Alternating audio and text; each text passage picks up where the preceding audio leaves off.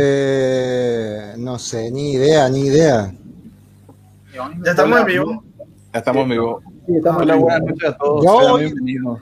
Yo hoy quería hablar de. Yo hoy quería hablar de Pedro, pero ya entró Pedro, güey. Pedro se vendió ya al, al sistema, parece. A la élite, ¿eh? Pero ya está Pedro ahí para que no me escuche, me callo nomás. Parte de la Bueno. nueva élite. Hoy, hoy el profesor Pedro tuvo una charla muy interesante para la Agencia Espacial Paraguaya. ¿Qué tal estuvo la charla, profe? Genial, genial, genial. Eh, la verdad, ah, bastante, hablando en serio, así agradecido por la oportunidad, ¿verdad? Nunca es suficiente darle espacio a la divulgación científica en los medios nacionales, ¿verdad? Así que desde ese punto de vista siempre agradecido, ¿verdad? Y bueno, eh, me encantaría compartir con ustedes algo que eh, eh, lo que estuvimos eh, lo que hoy estuvimos hablando, solamente que ahora no estaría tan limitado por el tiempo, ¿verdad? No sé si puedo empezar ya a compartir o, o cómo vamos a hacer esto, ¿verdad? Fue interesante porque hoy incluso al, al profe Pedro lo vimos encender la cámara y todo. ¿verdad? ¿Por qué me Que yo le- olvidaron? de hecho, yo, yo le reclamé lo de eso realmente. Dije, ah, mira, dije. No, lo de- Se, se reparó un ratito la cámara y se volvió a descomponer. Bueno, realmente estaba, tenía, Se cayó. eh, tuve que irme, justo había construcción en casa y entonces tuve que irme allá en el fondo, en el patio, había una luz enorme ahí, pero bueno. Eh, po- Bueno, podemos empezar yo ahí les para alguien. vos, vos ibas a comentar algo, Pedro, sobre tu experiencia en la charla, parece. Y ahí estoy compartiendo algo y no todavía no le no le dieron compartir Sube. parece Jorge. No sé si tenés No que- sé si es por la cuestión de aceptar Ahí está, o... ahí está. Bueno, este básicamente es lo que estuvimos hablando, un tema que a mí, por ejemplo, me, bueno, no sé quién, eso dice mi currículum, ¿verdad? Porque la verdad no sé quién eh, puso eso de experto en misiones espaciales, ¿verdad? Es cierto que me gusta mucho eso, pero bueno, al menos yo considero que me falta todavía mucho para eh, entrar en esa categoría. Pero bueno, qué humilde ¿Cuántas son, misiones? Y futuro de la exploración robótica del sistema solar, que fue la charla que hoy, pude, que hoy estuve desarrollando. Eh, todos tenemos el énfasis en los próximos viajes a la Luna, a Marte, cuándo veremos al ser humano regresar a la superficie de la Luna, alcanzaremos a Marte, eh, al planeta Marte en nuestra generación, pero a veces, y buena parte del público desconoce que hemos enviado heraldos robóticos a todos los rincones del sistema solar. Es decir, las ondas espaciales ya han podido eh, realizar exploraciones que todavía faltan décadas o siglos para que los seres humanos podamos hacerlas, hacerlo directamente. Pero y en estos últimos años, todo una, toda una serie de estos vehículos han recorrido el sistema solar, lugares, como ya les comenté, que serían muy peligrosos o que sencillamente no carecemos actualmente de la tecnología para que un ser humano pueda sobrevivir. Bueno, eh, estos eh, aparatos han desafiado las hostiles condiciones del espacio para poder recabar datos valiosos y enviarlos a la Tierra. Pero todo esto a veces pa- parece algo muy obvio y hablamos de esto, pero ¿qué es una sonda espacial? Empezando a hablar por algo básico. Bueno, muchos quieren usar el término robot, otros usan el término dron o algo por el estilo. Yo no me voy a meter en el tema de, de, de los nombres ni nada por el estilo, pero en esencia estamos hablando de un dispositivo, de un aparato que es enviado a otros cuerpos del sistema solar. Esto para separar una sonda espacial de un satélite artificial. Es decir, todos esos eh, aparatos con las mismas características, pero que están en órbita baja terrestre, no son sondas espaciales. Están estudiando la Tierra, son satélites, Una sonda es cuando enviamos a otro cuerpo del sistema solar. En, esta, en estos últimos años, en este siglo que pasó, e incluso desde, la, eh, desde inicios de la era espacial, hemos visto cómo estos eh, aparatos han ampliado los límites del conocimiento humano. Que, repito, si tuviésemos que esperar a que la tecnología hubiera permitido al ser humano, no hubiésemos explorado todo lo que ya hemos hecho. Es decir, la exploración robótica ha ampliado de una forma increíble. En los primeros años, estas sondas empezaron como pioneras. Al principio no sabíamos eh, qué había allá afuera. Nuestra tecnología podía resistir a la radiación, eh, a los campos magnéticos, podía resistir al cinturón de asteroides, es decir, no sabíamos casi nada, por lo que las primeras naves fueron bastante rudimentarias, al menos si las comparamos con lo que tenemos hoy, ¿verdad? Eh, básicamente era sobrevivir y ver si podemos alcanzar dicho objetivo, ¿verdad? Tantas de estas misiones tienen como un objetivo ir, probar el terreno, verificar las condiciones para que en un futuro próximo nosotros vayamos detrás de estas sondas espaciales. Ese es el fin último de la exploración robótica, allanar el camino para sus amos humanos, para que alguna vez nosotros podamos seguirlas a estas, a estas máquinas. Bien, entre los 60 y 70, ahí veo que Jorge está seguramente derramando una lágrima ahí, empezó una, eh, una, época de, o la, la, llamada primera época de oro de las sondas espaciales, cuando la Unión Soviética la, ahora hay otra lágrima, la extinta Unión Soviética y los Estados Unidos entraron en otra carrera espacial, porque hablamos mucho de la carrera hacia la Luna, de la carrera espacial, pero también hubo una carrera en la exploración robótica del sistema solar interior, donde la Unión Soviética se destacó principalmente en la exploración del planeta Venus y la NASA por el resto del sistema solar, pero no me quiero ir adelantando. Eh, hicimos un primer y básico reconocimiento. Esto no tendría que estar aquí, me equivoqué en la diapositiva, pero bueno, pudimos explorar Venus. Ahí vemos, por ejemplo, una imagen corregida de las misiones Venera. Hasta el momento no hemos regresado a Venus. Eh, eso lo ocurrirá a finales de esta década. También eh, exploramos Marte con lo mejor de la tecnología de ese entonces, ¿verdad? Y se dieron las circunstancias, la famosa alineación que permitió a las ondas Voyager explorar los gigantes gaseosos, ¿verdad? Em, como les dije anteriormente, en esta primera etapa de la exploración robótica, estas naves eran complejas pero en el fondo todas eran exploradoras. Bueno, a lo mejor me estoy confundiendo, les estoy confundiendo. Todas estas misiones son exploradoras, pero a lo que yo me refiero es que estas primeras naves se iban a averiguar qué hay, a diferencia de lo que ocurre hoy, que ya conocemos muchos de estos cuerpos y las sondas nuevas se van a estudiar ya objetivos muy concretos para hacer mayores descubrimientos.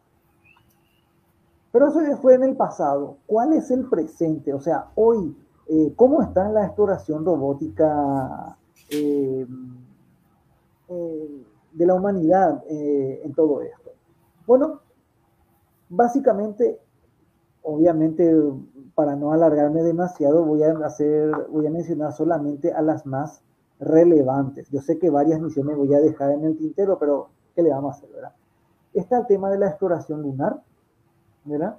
La exploración lunar que ahora está viviendo un auge nuevamente de cara al programa Artemisa, es decir, para apoyar el regreso tripulado a la Luna. En ese sentido, eh, no solamente las sondas eh, de tipo estándar, sino que la tecnología desarrollada para los CubeSat, para las eh, naves en miniatura, ya está saltando al siguiente nivel.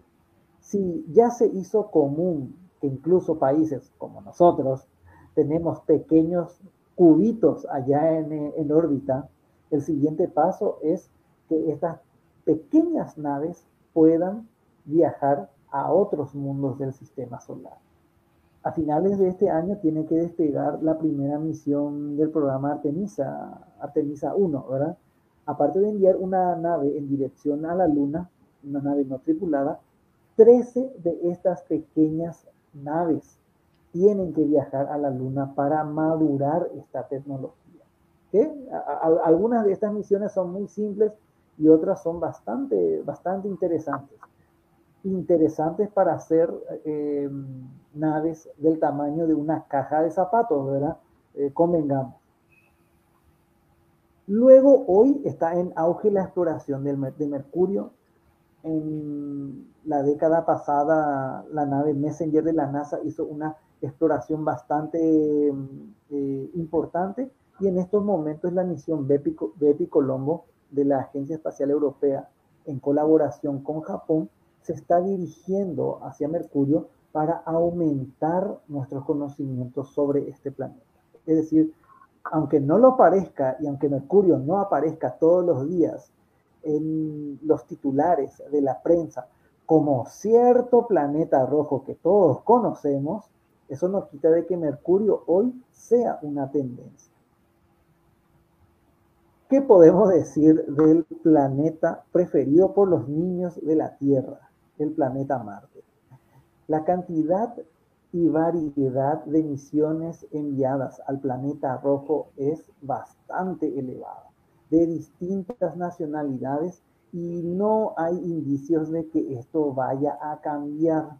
Es decir, podemos que, hoy la humanidad se esté planteando el viaje a Marte se debe a que conocemos bastante bien las, eh, las condiciones en el planeta rojo. Y eso es gracias a toda una serie de vehículos que han viajado y que han explorado el planeta rojo. Es decir, mucha gente a veces pregunta, ¿cómo lo que los científicos saben tanto lo de Marte? Bueno, podría mostrarle esta imagen. Y bueno, gracias a eso conocemos bastante, bastante bien. Algunos hasta incluso dicen que es injusto, ya que mm, a diferencia de los otros planetas, Marte tiene su, propia, su propio programa de exploración dentro de las agencias espaciales. En la NASA, por ejemplo, aparte de las misiones tradicionales, está el programa marciano. O sea, tiene una división con presupuesto, con proyectos separado de, eh, de los otros planetas. Tanto así que, como les dije, Marte suele aparecer en la prensa, ya sea por nuevas naves, nuevos descubrimientos, interpretación de nuevos eh, estudios, em, de todo un poco, ¿verdad? Eh, inclusive eh, fue tendencia, o hasta ahora sigue siendo tendencia, que en Marte ya tenemos vehículos aterrizadores, orbitadores, tenemos vehículos con ruedas, inclusive ya tenemos vehículos aéreos, ¿verdad? Lo que está haciendo Ingenuity realmente es escribir la historia, realmente algo fabuloso. Eh, y bueno, si hablar del panorama de la exploración marciana daría para, otro, para otra charla, ¿verdad? No, no me voy a extender demasiado en esto.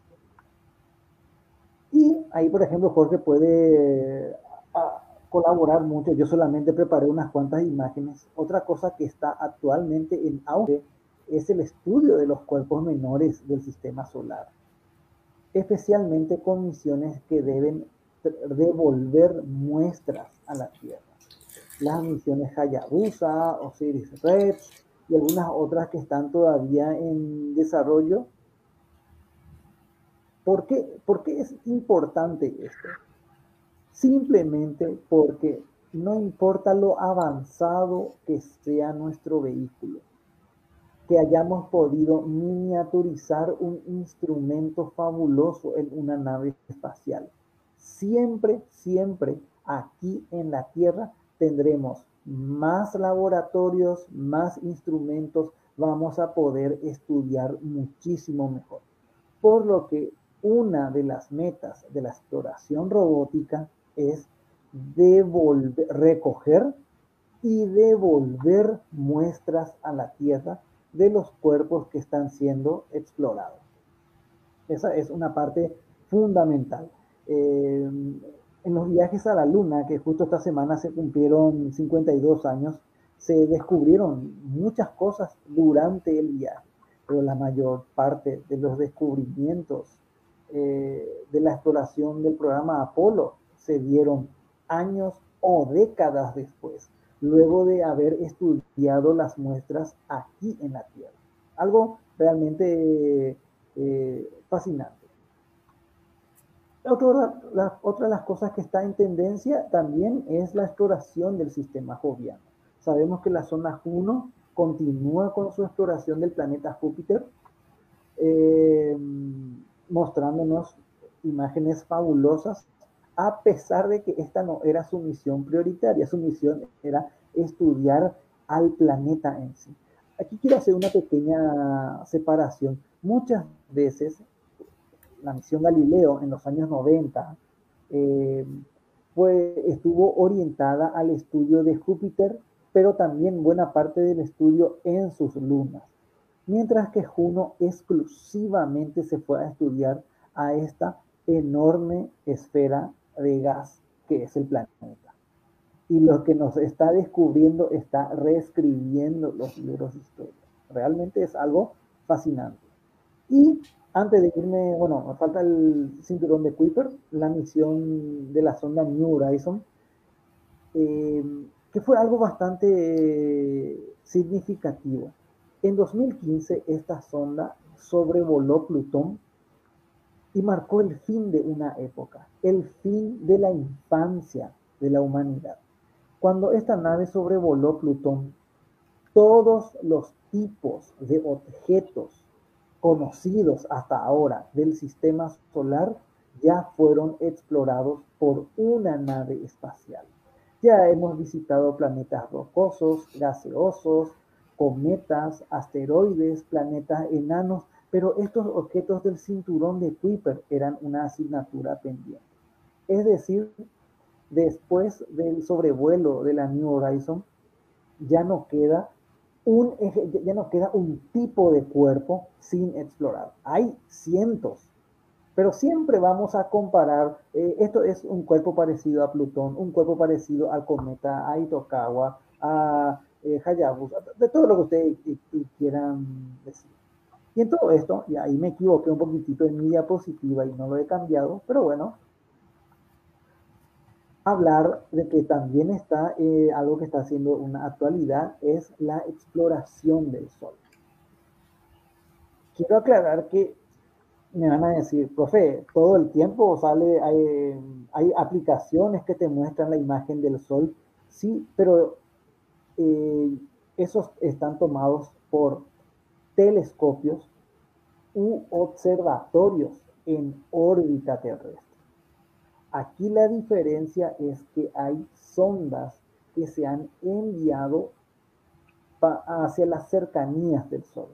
Seguramente de vez en cuando se habrán topado con la información de la Solar Parker, que tiene como objetivo acercarse a 6,9 millones de kilómetros de nuestra estrella, entrando en una zona del sistema solar que nunca hemos explorado todavía no está alcanzando esa, eh, eh, esa cercanía al Sol. Eso va a alcanzar allá hacia el, entre el 2024 y el 2025. No, me viene ahora a la mente, ¿verdad? No, no, me, recuerdo. Un poquito más lejos, pero para complementar, le tenemos a la sonda europea Solar Orbiter, ¿verdad? Que se llega a acercar más que Mercurio, pero no tanto como la anterior para hacer otro tipo de estudio. Estas dos sondas nos van a revelar al Sol como nunca antes. ¿verdad? Eh, y bueno, solamente espero que sobrevivan a los próximos años y puedan recolectar los datos que mm, están recibiendo. Esto sería a muy grandes rasgos. Yo sé que muchas cosas yo dejé de hablar, a lo mejor no, no mencioné a lo, que viajaban a los cometas, le metí en cuerpos menores y cosas por el estilo, pero es muy a grandes rasgos lo que la humanidad está haciendo en estos momentos, ¿verdad? Por ejemplo, no le dije gigantes gaseosos y no le hice una mención a Cassini, pero bueno, Cassini ya no está. ¿Y el futuro? Hoy, 23 de julio de 2021, ¿qué, ¿qué, sabemos del futuro de la exploración robótica del sistema solar? Bueno, como estuvimos hablando hace un momento, eh, muchos dicen, el futuro no se puede saber. ¿Qué acaso no era que la astrología no puede? Bueno, bueno, esto no es eh, astrología. Muchos de estos proyectos, ¿para qué decir muchos? Todos no son aprobados en el plazo de un año. Son ideas, conceptos que mínimo tienen una década, 15 años, hasta que la nave es construida y lanzada. Así que en mayor o menor medida ya conocemos las misiones que estarían eh, disponibles, no todas, todavía a lo largo, en los próximos años otras probablemente sean aprobadas, pero conocemos lo que vamos a tener en las próximas décadas. Y en cierto sentido, lo que hay es cierta continuidad.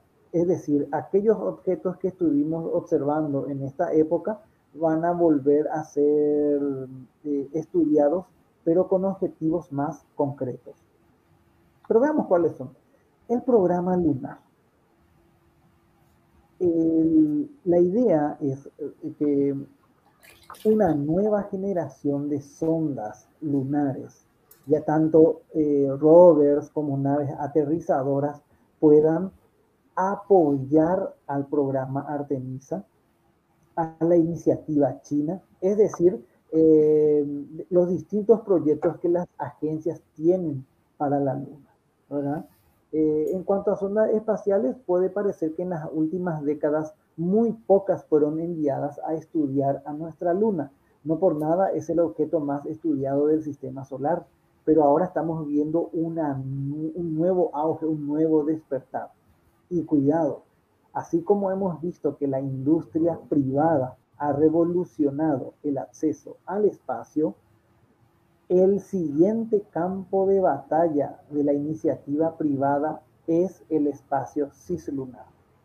En órbita lunar o, y o ofrecer servicios de envío de cargas a la superficie lunar.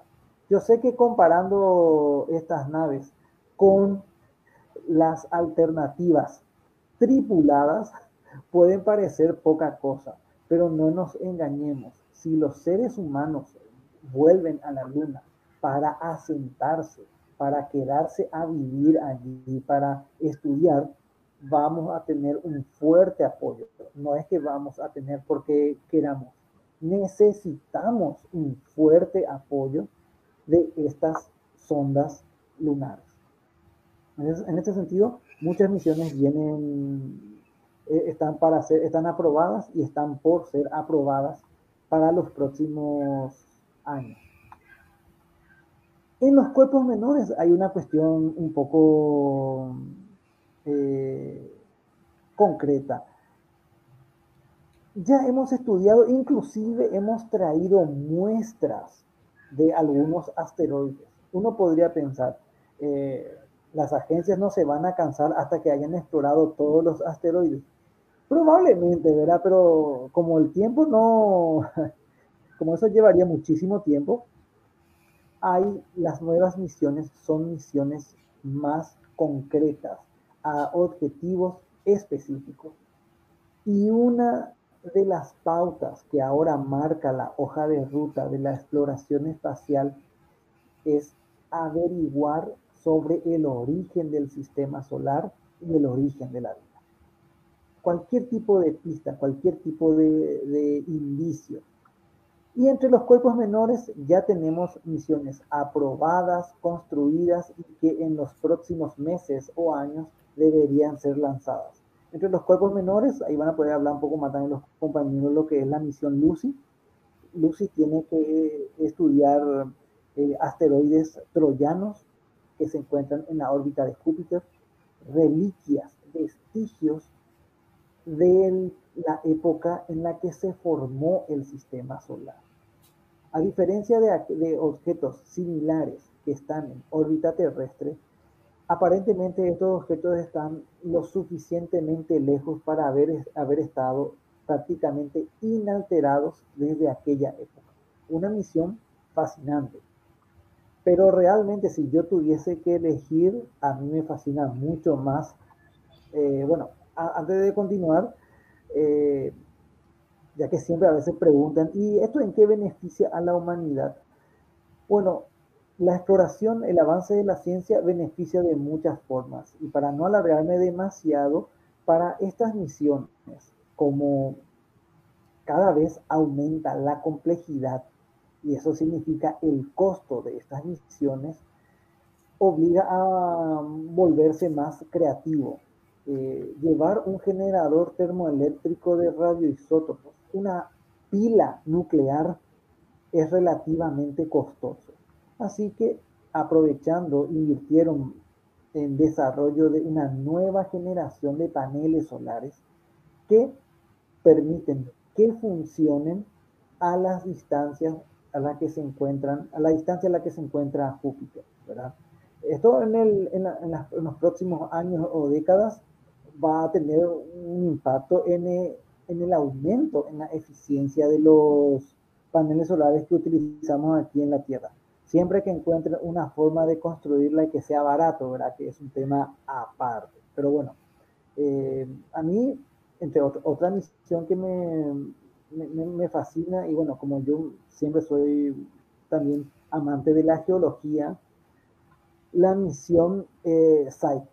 SITE tiene por objetivo eh, explorar el asteroide metálico del mismo nombre. ¿Qué tiene de especial este objeto? Que es bastante grande, no me acuerdo ahora mismo, no sé si está entre 200 o 300 metros, no sé si alguien me puede recordar, pero estamos hablando de un asteroide bastante grande. Es el asteroide metálico más grande. Sí, seguramente ustedes estarán pensando, metálico, seguramente tienen que tener algunos metales valiosos. Sí, pero no es precisamente por el tema de la minería espacial hay indicios bastante convincentes para sospechar que este asteroide es el núcleo expuesto de un protoplaneta. Un, eh, un, cuerpo de tipo planetario que se llegó a formar, que se produjo una diferenciación en sus materiales, pero que por algún motivo, bueno, tal vez la influencia de Júpiter, no se pudo, no, no pudo concretar su formación. En otras palabras, hablando mal y pronto, SAI tiene las posibilidades de tratarse del núcleo desnudo de un planeta. Si alguna vez se preguntaron cómo se vería el núcleo de la Tierra, esto nos dará muchísimas pistas. Claro que esto está, está frío, ¿verdad? No vamos a encontrar caliente ni nada por el estilo, ¿verdad? Eh, una misión fascinante, ¿verdad? Que no recuerdo en qué orden estas sondas tienen que ser lanzadas en los próximos meses, uno o dos años. No, no, recuerdo muy bien, pero bueno, eh, falta poco tiempo. Otro aspecto entre los cuerpos menores que está tendencia últimamente es el tema de la seguridad planetaria. Proteger a la Tierra, o mejor dicho, desarrollar la tecnología para eh, desviar asteroides que podrían colocarse, eh, que podrían amenazar a nuestro planeta. En, eso, en este año, si mal no recuerdo, con este tema de la pandemia, no, sería raro un, retraso. Tiene, por ejemplo, que despegar la misión DART, cuyo objetivo es nada más y nada menos que chocar contra un asteroide binario llamado Didymos. Básicamente, eh, tiene una pequeña luna que no recuerdo cuál es el nombre oficial, pero se le llamaba Didymum. Y ese me gusta, ¿verdad? Bueno, básicamente lo que va a hacer Dar es, va a venir a estrellarse, va a sacrificarse eh, por la gloria de la humanidad en la luna de Didymos. ¿Para qué? Como es un sistema binario, se puede estudiar bastante bien el periodo de rotación y entonces vamos a poder medir el efecto real del desvío del impacto. Esto de ir y chocar directamente se conoce como impactador cinético. Por primera vez vamos a probar qué tan bueno, qué tan eficiente es este tipo de eh, procedimiento. En el caso de que en el futuro encontremos algún objeto que se acerca a la Tierra, bueno, para probar. A finales de esta década, eh, la Agencia Espacial Europea tiene que eh, lanzar un sistema similar, pero es para interceptar a, algún cometa, ¿verdad? Aunque todavía no está totalmente aprobado, pero bueno, básicamente de este tipo son las misiones en cuanto a cuerpos menores, ¿verdad? Hay otras que tienen que, que observar, hay algunos CubeSat bastante pequeñitos que de alguna manera van a poder escapar de la Tierra, son tan pequeños y van a poder realizar un sobrevuelo cercano, o sea, estas son las que yo considero al menos más relevantes. Tal vez me habré olvidado de alguna, pero bueno. Eso en, en cuerpos menores vemos que pasamos de misiones de recogida de muestras a misiones con objetivos bien concretos, bien específicos. Esta es la sorpresa. Bueno, en realidad no es ninguna sorpresa. La comunidad científica hace años que está pidiendo el envío de nuevas misiones de exploración para el gemelo malvado de la Tierra, es decir, el planeta Venus. En, todo, en todas las oportunidades que había selección de misiones de exploración, había propuestas para explorar Venus, pero generalmente perdían. ¿Y quiénes ganaban? Estas otras misiones que yo les he mencionado, ¿verdad? Eh, eh, Lucy y Sai fueron las ganadoras en la selección anterior. En cambio, ahora, eh, en el transcurso de unas cuantas semanas fueron anunciadas tres nuevas misiones a Venus, que tendrían que ser cuatro si es que consideramos la Venera de, Rusia, pero vaya uno a saber en qué estado está esa misión, ¿verdad? Así que no... Pero en esencia, Venus está de nuevo en auge. Eh, la misión Veritas, que tiene que explorarlo con un radar de apertura eh, sintética. Cuando en, unas, en unos episodios anteriores se acordarán que hablamos del planeta Venus. Bueno, estas misiones tienen que ir a comprobar, a averiguar todo eso que hablamos sobre si existieron continentes, si hubo un océano, si la vida pudo surgir, la vida podría estar todavía en la, en la atmósfera venusina. Vaya, uno sabe. Eh, se dan cuenta que en, los próximos 20 años podremos, podríamos tener la respuesta a la pregunta, ¿estamos solos en el universo? Sí, yo sé que hay gente que cree que ya tenemos la respuesta, pero bueno, eso ya es para otra charla. No, no quiero armar bardo, ¿verdad? También acá tenemos a la misión Da Vinci, que tiene que explorar la atmósfera eh, venusina. Y Europa aporta la misión bastante ambiciosa en visión para finales de esta década. Es decir, vamos a hacer un estudio completito con sondas de alto retorno científico. Dentro de 10 años tendríamos que reescribir casi todo lo que están en los libros eh, de ciencia acerca de Venus.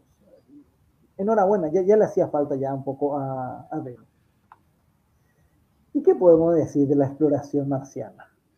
Bueno, sabemos que la exploración marciana tiene este objetivo, visitar el planeta rojo.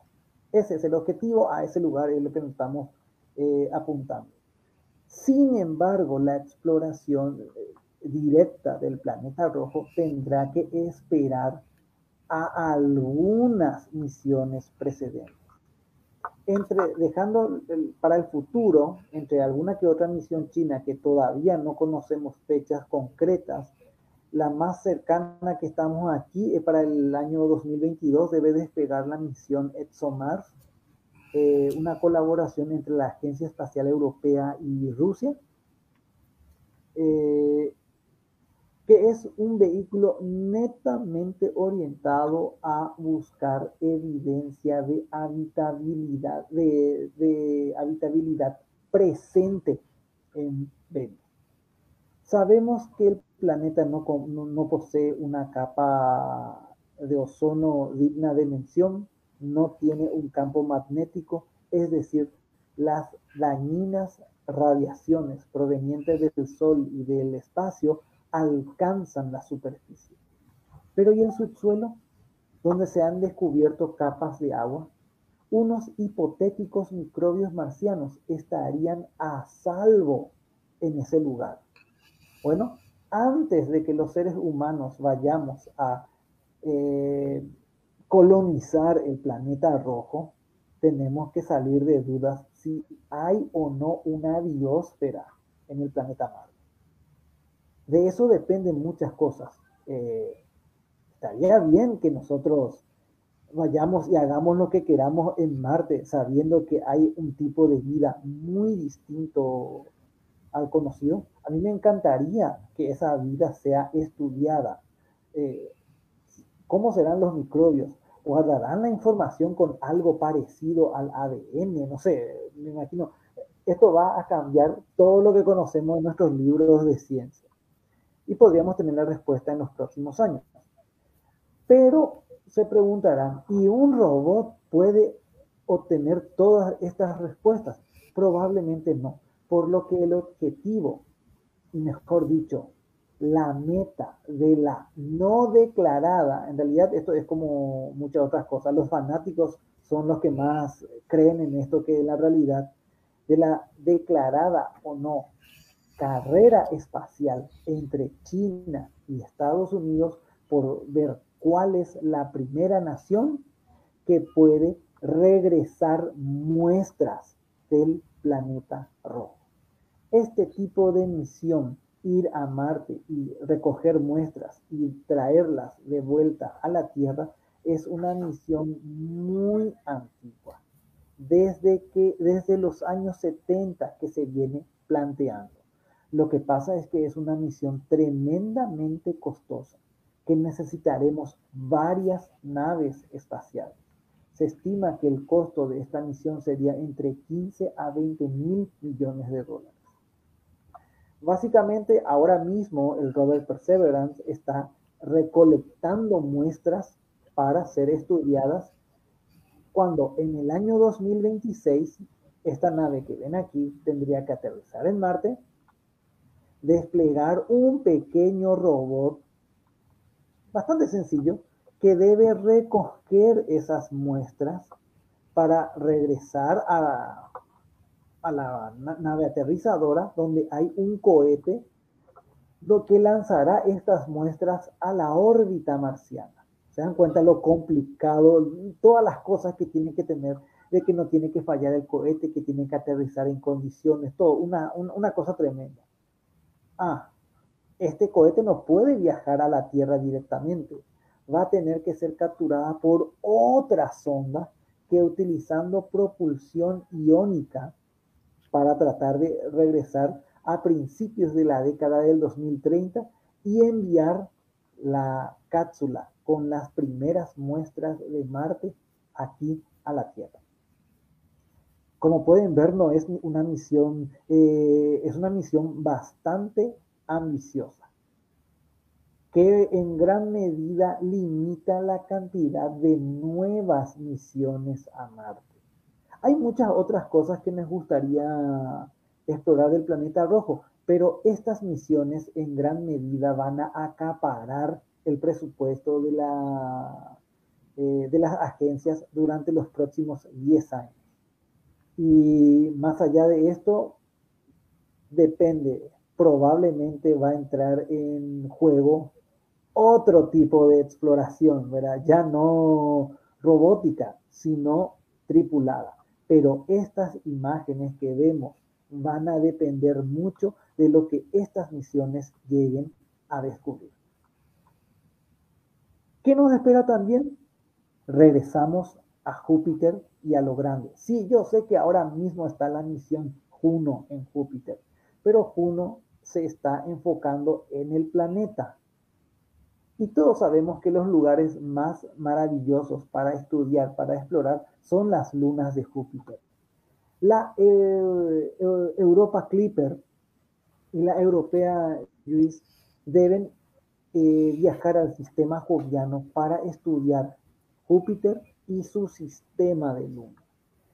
Entre ellas, el principal objetivo de la exploración robótica de la humanidad, la luna Europa. Europa, el lugar con el mayor potencial astrobiológico del sistema solar. Después de la Tierra, obviamente. La Tierra lo único que le gana es que acá ya sabemos que hay vida, ¿verdad? Eh, se preguntarán, ¿y Marte? No nos engañemos, Marte es muy popular porque está cerca y es relativamente barato de viajar. Europa, Titán, Encélado, esos mundos fascinantes de, la, de, los planetas gaseosos, eh, van a tener que esperar un poquito más.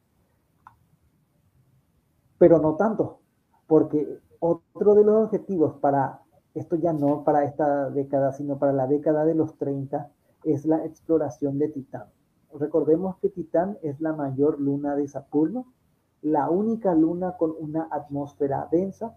Pues bien, la NASA ha seleccionado la misión Dragonfly, un dron que es capaz de eh, estudiar, llevar un complejo laboratorio para estudiar el entorno y luego encender sus hélices para poder ir volando buscando otra ubicación. ¿Se imaginan lo mucho que va a tener que ser probado y testeado este vehículo? La Tierra está a una hora y media de retraso en las comunicaciones. El software, no sé, la misión acaba de ser seleccionada hace, creo que fue el año pasado o en el 2019, pero todavía falta mucho. Tanto que van a tener que trabajar y quién sabe qué nuevos avances nos va a descubrir esto. Una misión realmente fascinante. ¿Quién no quiere visitar este mundo? El único lugar del sistema solar donde hay fenómenos meteorológicos dignos de mención, donde llueve, donde hay líquidos en la superficie, algo que veremos en la próxima década. Y por último, y para ir ya terminando aquí, todo está muy bien, todo está muy bien, pero ¿cuál es el siguiente proyecto principal? La exploración de los gigantes de hielo. Así como Venus estaba haciendo, era un objetivo eh, presionado por la comunidad científica, la misma urge a las agencias enviar un explorador, ya sea de Urano o Neptuno. Se preguntarán por qué. Bueno, primero, lo fundamental, es muy poco lo que conocemos de estos, eh, de estos cuerpos. Realmente muy poco. Eh, fueron explorados solo una vez con una sonda que tenía tecnología de principios de los años 70. Eh, sus sistemas de lunas están mal conocidos, pero ¿cuál es el problema? O mejor dicho, ¿qué es lo que hace relevante a estos mundos? Bueno, aparte del, ansia del conocimiento, nuestras exploraciones de planetas extrasolares han mostrado que más de la mitad de los planetas en nuestra galaxia son de este tipo, es decir, planetas tipo Neptuno probablemente sea el tipo de planeta más abundante del universo. ¿A poco no es una idea espectacular? Y aquí en el sistema solar tenemos dos ejemplos. averiguar todo lo que se puede de esta clase eh, de planetas. No, por lo que probablemente la próxima gran misión de exploración, estoy hablando de una misión tipo Cassini, tipo Galileo, ya para la década de los años 30, es el envío de una sonda o a Urano o a Neptuno. Una nave que va a tardar entre 10 y 14 años en llegar. En otras palabras, esta nave llegaría a su destino a mediados de la década de los años 40. ¿Se imaginan qué corta es la vida y qué tanto hay para explorar? Todo por aprender un poquito más de mundos que la humanidad apenas ha visto. Y eso es todo. Eso básicamente era mi... lo mejor me alargué un poquitito eh, en, este tema, pero bueno, básicamente eso es todo lo que era la, el, panorama presente y futuro de la eh, exploración robótica. Y bueno, no sé si alguien eh, me quiere decir algo para que me calle.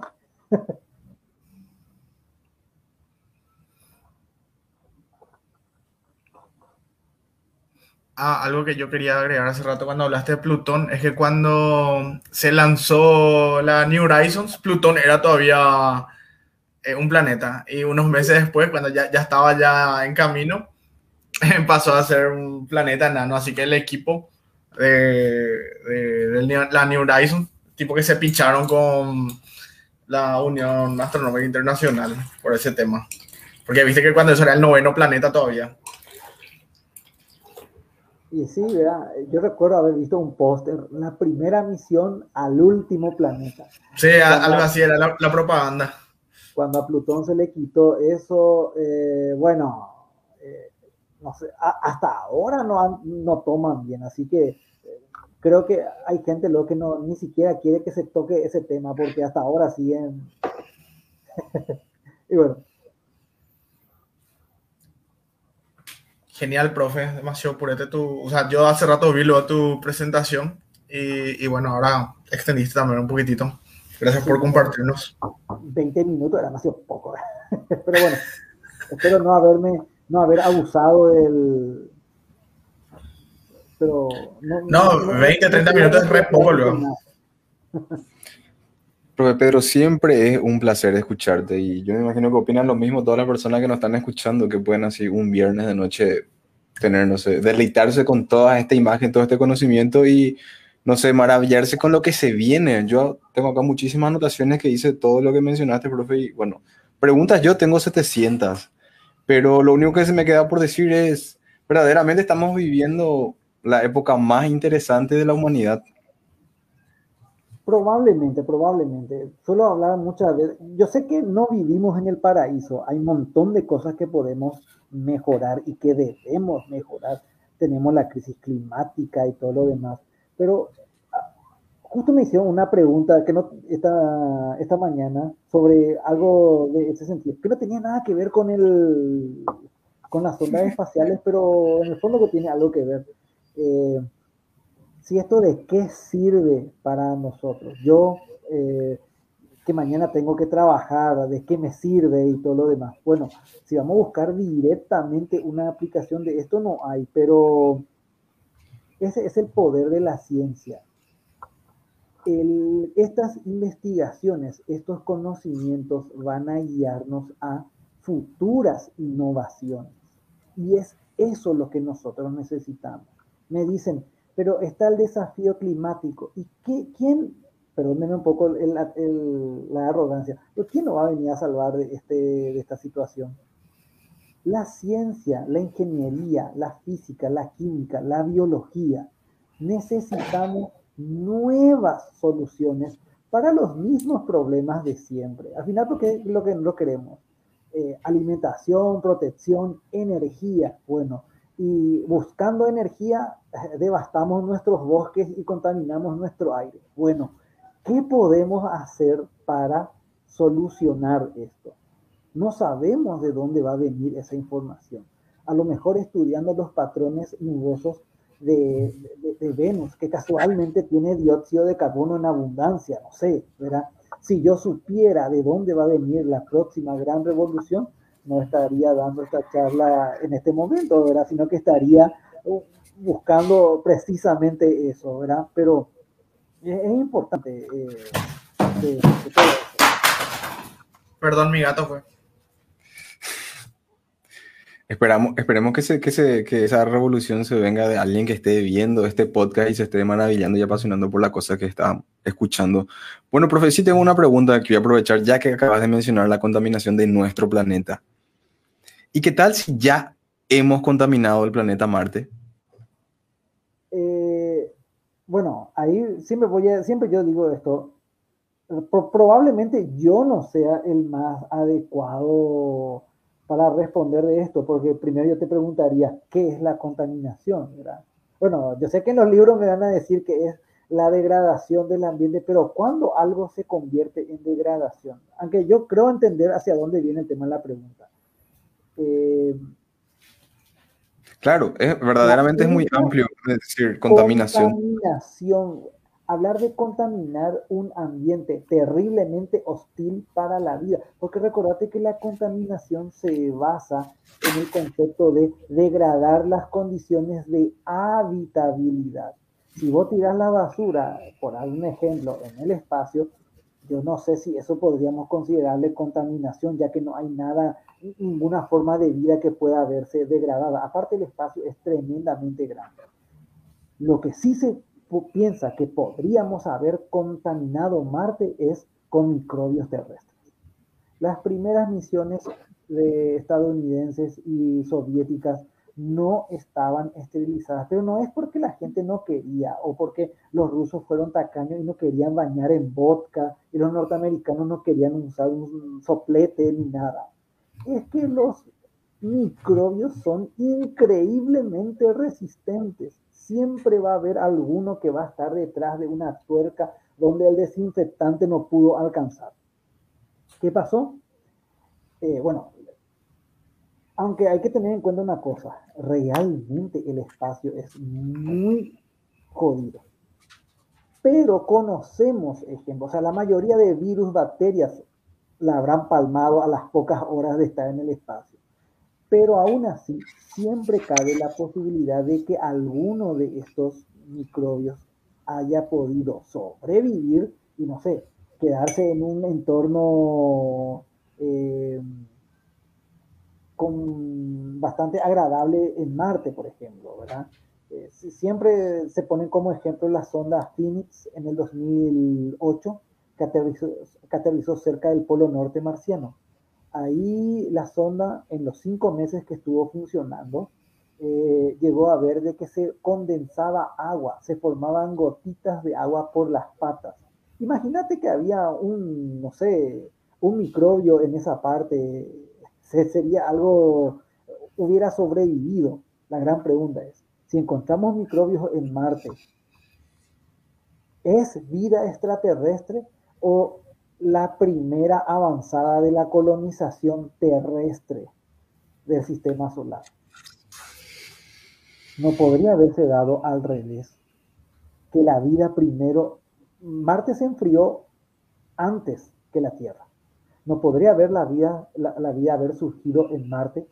Y con algún impacto o algo por el estilo. En Marte la gravedad es menor. Es más probable que un fragmento marciano termine en la Tierra que se haya dado al revés, que un fragmento de la Tierra termine en Marte, que también se puede dar, pero en menor cantidad. A lo mejor no encontramos los eslabones perdidos en el origen de la Tierra de la, de la vida en la Tierra, porque la vida no se inició aquí. ¿Qué pasa si encontramos eh, microfósiles en, eh, en, Marte? Yo sé que a lo mejor dentro de 10, 20 años nadie se acordará de nosotros, bueno, eso es muy poco tiempo, ¿verdad? Pero me encantaría seguir viviendo y ver eh, que podamos responder a alguna de estas preguntas. ¿Cuántas cosas realmente nos están esperando en los próximos años? Es una época fascinante para estar vivo.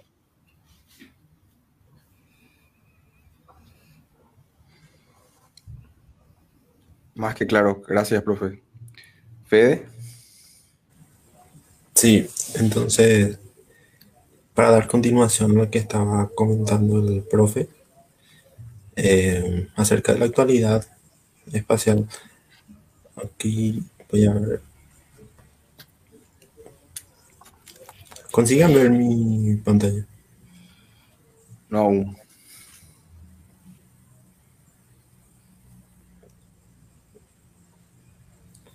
A ver.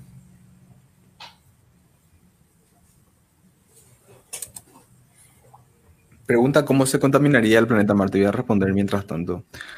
Con las sondas y con los robots que se enviaron, yo tengo entendido que se tratan de esterilizar y que hacen un, esfuerzo muy, muy grande por no, que no quede por, por ese aparato que estamos llevando al otro planeta ningún em, microbio terrestre, pero que inclusive con la tecnología de hoy en día es, bueno, no dificilísimo, imposible eliminar 100%. Sí o sí te queda un microbio por ahí proliferando o, inclusive soportando condiciones muy extremas eh, de vida. Así que podría ser que en los robots que ya están andando por la superficie marciana ya estén ahí microbios terrestres. Y a eso iba mi pregunta sobre si ya hemos contaminado, ¿verdad? Pero es verdad lo de la condición eh, de vida luego que haya ahí, ¿verdad? Con toda esa radiación capaz ya no hayan sobrevivido, eh, al menos los que estaban expuestos. Fede.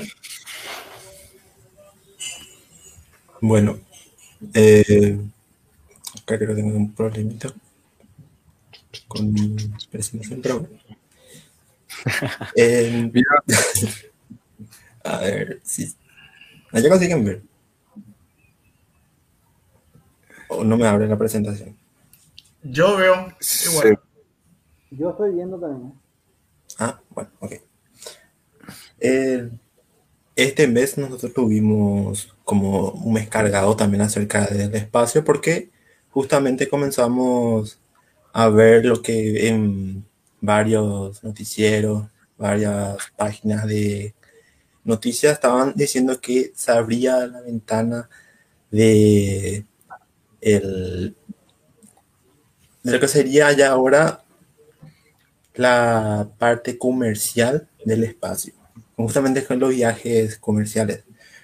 Pero eh, tenemos que ir un poquito más atrás porque a ver si consigo. Si nosotros nos vamos mucho más atrás, porque en el año 2001, el cohete ruso de la misión Soyuz TM-32, exactamente el 28 de abril del 2001, esta fue una misión muy importante. No fue la primera misión que llegó al espacio, ni la última, tampoco fue la que llegó más lejos. Lo que hizo especial esta misión fue este pasajero Denis Tito, que fue el primer turista espacial de la historia. Y fue la primera vez que una persona logró viajar al espacio pagando una plaza sin ser astronauta. Denis Tito es un multimillonario estadounidense e ingeniero aeroespacial y pagó nada más que 20 millones de dólares por su paseo hasta la Estación Espacial Internacional.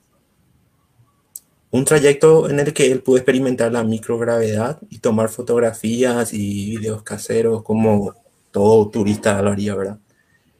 En el 2001, viajar al espacio de, forma comercial era prácticamente un hecho que quizás nos pareciera muy, muy lejano a lo más propio de la o a lo más propio de la ciencia ficción, ¿verdad?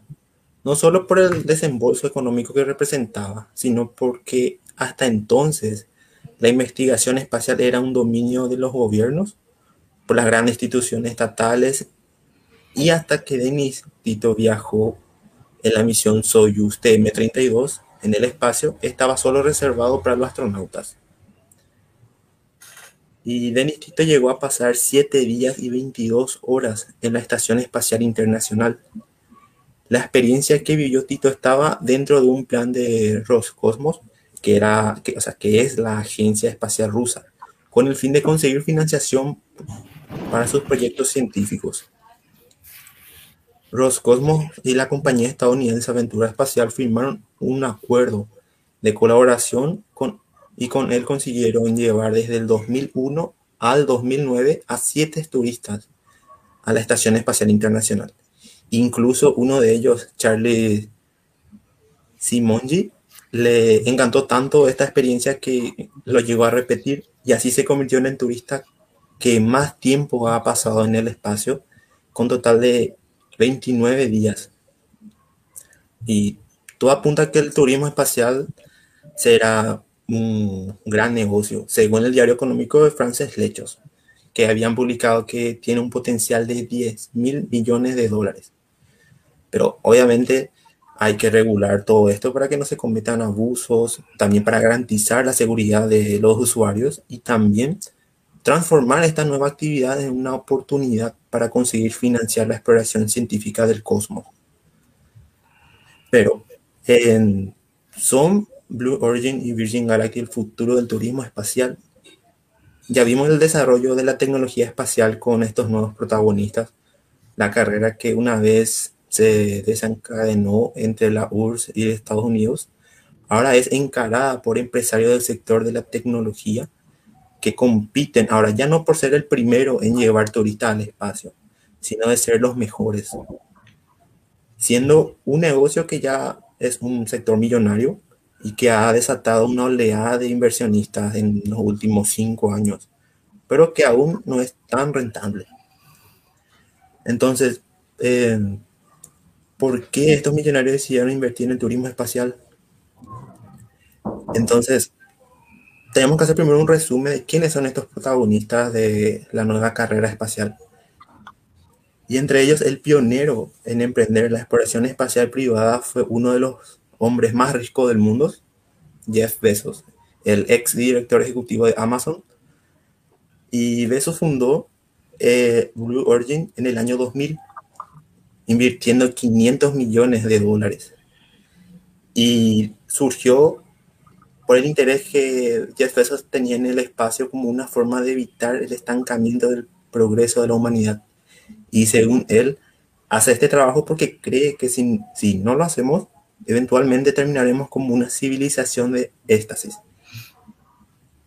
En su creación, se propusieron a poder reutilizar los cohetes espaciales, lo que les permitiría rentabilizar el coste de producción.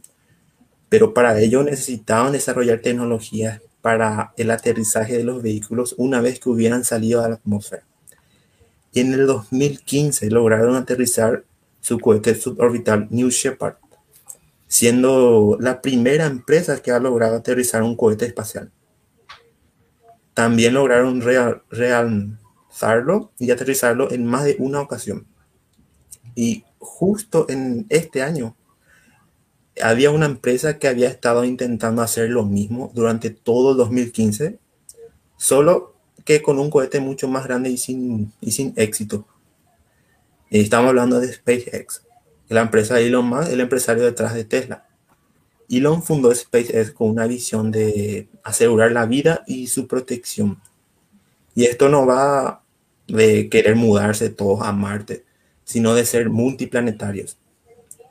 Cuando Elon quiso, por ejemplo, vender la idea de SpaceX a unos inversionistas, eh, muchos se lo desestimaron por incursionar a un sector de negocio que tradicionalmente había sido dominado por grandes agencias estatales y las empresas que tenían ya un monopolio de las licitaciones por tecnología espacial.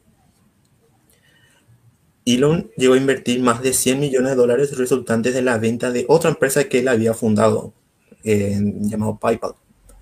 Y él consigue, consigue construir su primer cohete Falcon 1.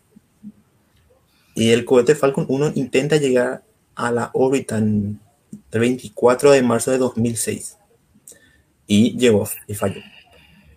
Falló una segunda vez y una tercera vez hasta que en el 2008 lograron llegar a la órbita y en el 2009 lograron orbitar con el Falcon 1.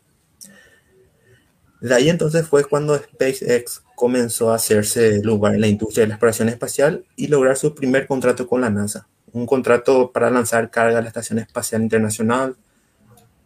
Y al igual que Blue Origin, SpaceX también quiso desarrollar la tecnología para reutilizar los cohetes espaciales. Implementaron el programa Grasshopper para perfeccionar el aterrizaje vertical que permitiría reutilizar al Falcon 9 hasta que en el 2015 lograron un mes después de Blue Origin, solo que el Falcon 9 era mucho más grande que el New Shepard y llegó mucho más lejos y a una mayor velocidad. En 10 años lograron perfeccionar la tecnología de aterrizaje para llevarla al mercado y completar más de 100 lanzamientos de cohetes y una variedad de misiones en la Estación Espacial Internacional, incluyendo el envío de astronautas. También llevar, por ejemplo, un Tesla al espacio, construir un cohete más poderoso que ha existido y hacerlo más rápido y más barato que la NASA. Y estamos hablando del Falcon Heavy, que es igual a tres cohetes Falcon juntos. Su objetivo sería, entre otras cosas, llevar a turistas en Marte, pero en este septiembre se realizará la primera misión comercial de SpaceX, donde llevará cuatro personas a orbitar por tres días el planeta con la Crew Dragon. Pero hay una tercera empresa que compite y se trata de Virgin Galactic. Y en 2004 invirtió eh, Richard Branson 600 millones de dólares. Y según la visión de él, el universo es tan grande y un espacio infinito que debemos explorar y que está ahí para hacerlo. Los vehículos de Virgin Galactic son aviones espaciales que tienen una relación de aspecto menor comparados con la de SpaceX y de Blue Origin. Al igual que sus competidores, Branson ha tenido que enfrentarse a algunos problemas en el paso por esta carrera espacial. Y fue cuando en 2014 uno de sus aviones de Spaceship 2 se estrelló en el desierto de Mojave. El piloto de esa nave murió y el copiloto resultó gravemente herido hasta que en septiembre de 2018 su nave llegó a 87 kilómetros de altura, siendo la primera empresa que ha llevado un avión comercial tripulado al espacio. Un avance enorme para el turismo espacial, entonces esto se convirtió. Pero volviendo al tema, son en Blue Origin y Virgin Galactic el futuro del turismo espacial? Y para poder responder esta pregunta hay que tener en cuenta varios factores. El primero, tanto el vuelo de Blue Origin como el anterior del Virgin no, eh, no fueron orbitales, es decir, que no se dieron una vuelta a la Tierra. Se han quedado en saltos orbitales, nada más. Y lo segundo es que qué es lo que ofrecen realmente al vivir esta experiencia. Ya que el vuelo de Besos y sus compañeros duró como siete minutos donde experimentaron unos minutos de ingravidez y pudieron apreciar un poco la cobertura de la Tierra, aunque esto no significa que vas a llegar a ver la Tierra como una bola. Para eso hay que alejarse de decenas de miles de kilómetros de la superficie y aunque no se han dado cifras de cuánto puede llegar a costar el billete de, los futuros viajes turísticos de Blue Origin, en el caso de Virgin Galactic se sabe que el billete puede costar algo más de 250 mil dólares. Así que la compañía de esos debería estar en, entre un precio similar. Y por último, tercer factor, que es qué ofrece la competencia puede ser mejor lo que ofrecen otras compañías, por ejemplo, que están que lo que están ofreciendo Virgin Galactic y Blue Origin. Para empezar, en cuanto a vivir una experiencia de ingravidez, además de la agencia espacial, existen al menos una compañía llamada Zero G Experience que ofrecen vuelos parabólicos desde unos 7.500 dólares. En los que se puede experimentar la ingravidez durante unos 8 minutos. Mucho más tiempo que puede ofrecer estas otras compañías. Pero la gran y enorme competencia que tendrán estas dos compañías definitivamente va a ser SpaceX, ya que la Starship puede viajar mucho más lejos, hacer vuelos orbitales y permanecer en órbita durante horas o días. Eso hablando si es que se llega a terminar la Starship. Y además llevará muchos más pasajeros, lo que al principio debería abaratar los billetes.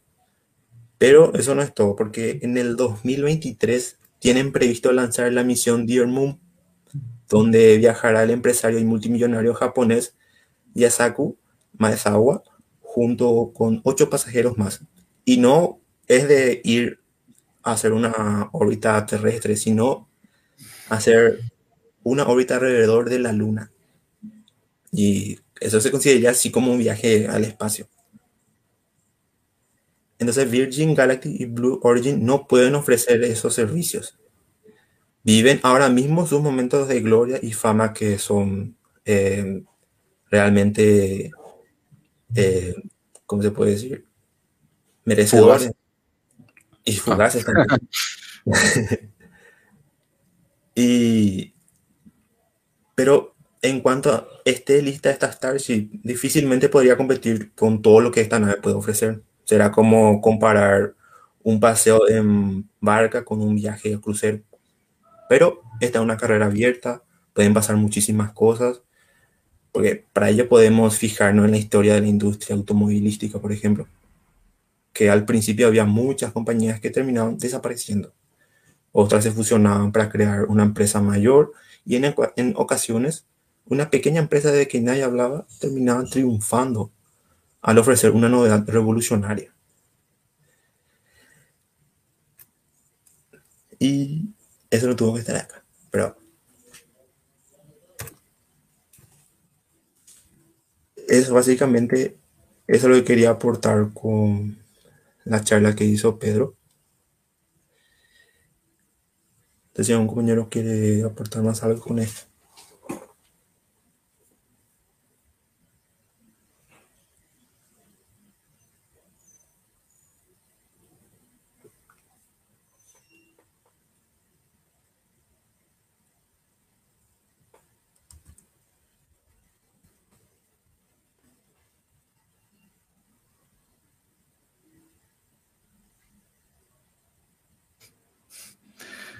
Yo hice la pregunta y mi micrófono estaba en silencio.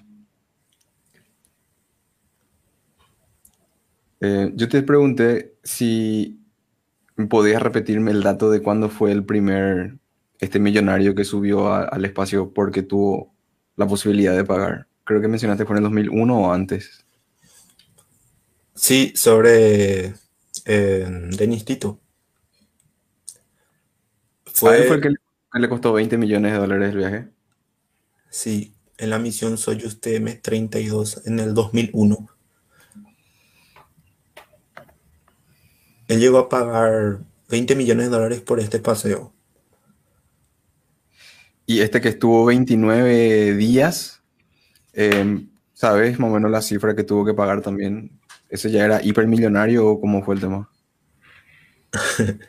Bueno, pero el tema de esta gente multimillonaria, 20 millones de dólares, eh, medio que para yo no sería tanto, ¿verdad? Pero el precio rondaría por lo mismo, ya que este eh, Charles,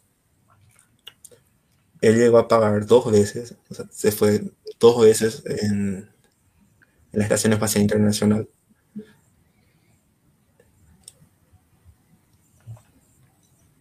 Me imagino que es una buena forma para al menos las agencias hoy en día conseguir un poco de, efectivo también. Y Me imagino que es limitado su, lo que pueden hacer ellos ya arriba y cómo no molestarle a lo que ya están, ¿verdad? Pero por 20 millones un paseíto. ¿Seguirían ustedes? Yo sí. Igual si no tiene retorno, voy a ir igual. Pero saben que hubo mucha polémica después de estos dos vuelos, tanto de Virgin como de Blue Origin, sobre la ética y la moral del propio turismo de pasión. Porque muchos vi que se preguntaban si es un lujo inútil de multimillonarios o si puede resultar útil para la sociedad. Es, en definitiva, algo bueno o algo malo para, un, para el conjunto de la humanidad. Eso es lo que yo más estaba notando en los comentarios que hacían las personas por las redes sociales. Y la historia de la tecnología espacial en la, del último siglo nos enseña que desarrollar inventos no es ni fácil ni barato. Cuando surgen un adelanto, los primeros en disfrutar son aquellos que disponen de mayores recursos económicos. Por ejemplo, el conducir un automóvil, viajar de vacaciones o tener una televisión fueron durante sus primeros años un lujo que solamente tenía alcance los ricos. Y en aquellos momentos también era polémica sobre si era necesario tener un auto o viajar de vacaciones o poseer una televisión. O sea, ya había polémica por eso. ¿Qué necesidad habría de estar haciendo eso? De gastar dinero en esto. Y viajar al espacio ahora es un lujo evidentemente reservado para unos pocos, pero en el futuro quizás se vea como algo normal. Y de momento eh, es una nueva oportunidad de negocio y también la creación de puestos de trabajos, además de una actividad donde el dinero se pueda reinvertir en el desarrollo tecnológico que a la larga debería luego de eh, dar eh, más oportunidad para el desarrollo y la investigación científica en el cosmos. Algo simpático que leí eh, eh, o sea, vi varios memes, era que los millonarios, lo que mencionó hace rato Fede, se pasan tirando CO2 a la atmósfera, siendo que em, estos motores, al menos por ejemplo el, de, el del Blue Origin este, eh, son motores de hidrógeno y oxígeno líquido. O sea, no, no tienen nada de CO2, pero bueno, la desinformación siempre está servida a la mesa, ¿verdad? Los detractores siempre están preparados para esas cosas. Tienen que informarse más nomás. Y a menudo también vi muchos comentarios del tipo de ¿por qué exploran el espacio cuando hay tantas necesidades en nuestro planeta? Y pues sí, es cierto, hay muchas necesidades, hay muchos problemas, pero las soluciones están en la ciencia y en buscar nuevos conocimientos. Eh, por ejemplo, sabiendo cómo funcionan otros mundos, podremos entender cómo funciona el nuestro. Por eso, el primer planeta que debemos de aprender a terraformar, por decirlo así, es la Tierra. Y para ello debemos aprender las lecciones que vemos en otros mundos. ¿Por qué Venus o Marte terminaron siendo un infierno y otro un desierto seco y frío? La respuesta a estos tipos de enigmas pueden ayudarnos no solamente para entender cómo funciona nuestro mundo, sino también a evitar los problemas y los peligros que lo pueden amenazar. El estudio del cosmos mm, no será barato, por ello el turismo espacial podría ser justamente la oportunidad para financiar la investigación del espacio. Y esto es algo que ya se vio desde el principio de, este origen que tiene los viajes comerciales, justamente protagonizado por Denis Tito.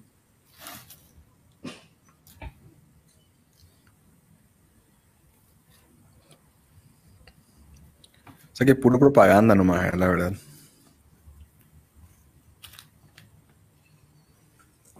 Podría ser.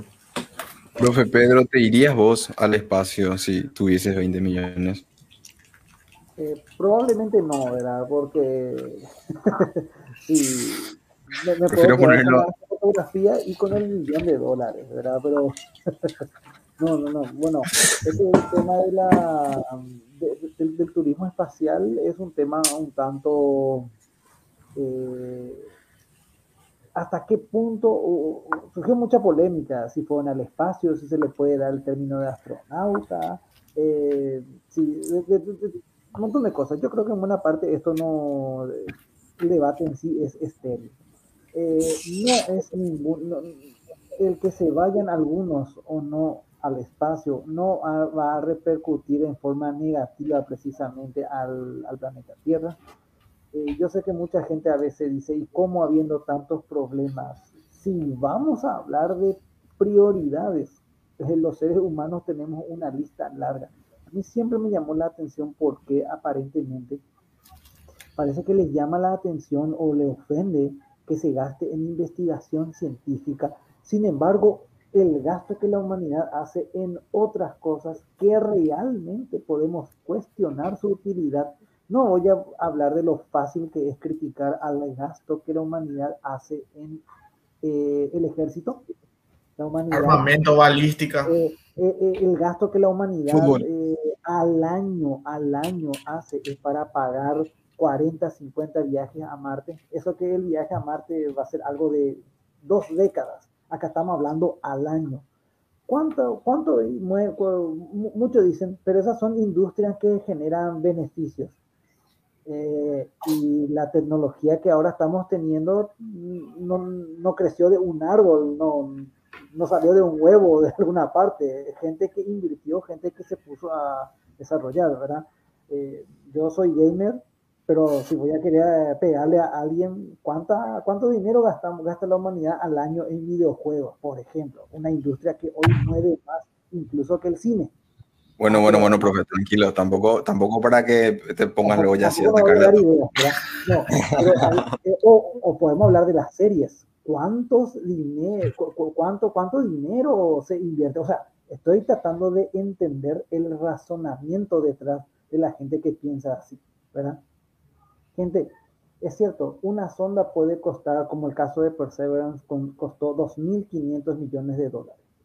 Un proyecto de 10, 15 años. Las cosas que nosotros gastamos, los seres humanos, a veces en cosas insignificantes, bueno, eh, lo que la humanidad está gastando en explorar el universo es algo mínimo. A lo mejor una sociedad extraterrestre podría decir, esta especie que habita el tercer planeta, así le llamaban a la Tierra en Thundercats, ¿verdad? Pero bueno, referencia aparte, eh, estos habitantes del tercer planeta tienen la capacidad de explorar el espacio, el universo, ese, lugar increíblemente grande que está afuera. Sin embargo, nosotros estamos más preocupados por trivialidades, ¿verdad? Y mejor no doy nombres porque a lo mejor hay gente que se va a, eh, a ofender, ¿verdad? Y, bueno, ¿verdad? Vayamos a la parte.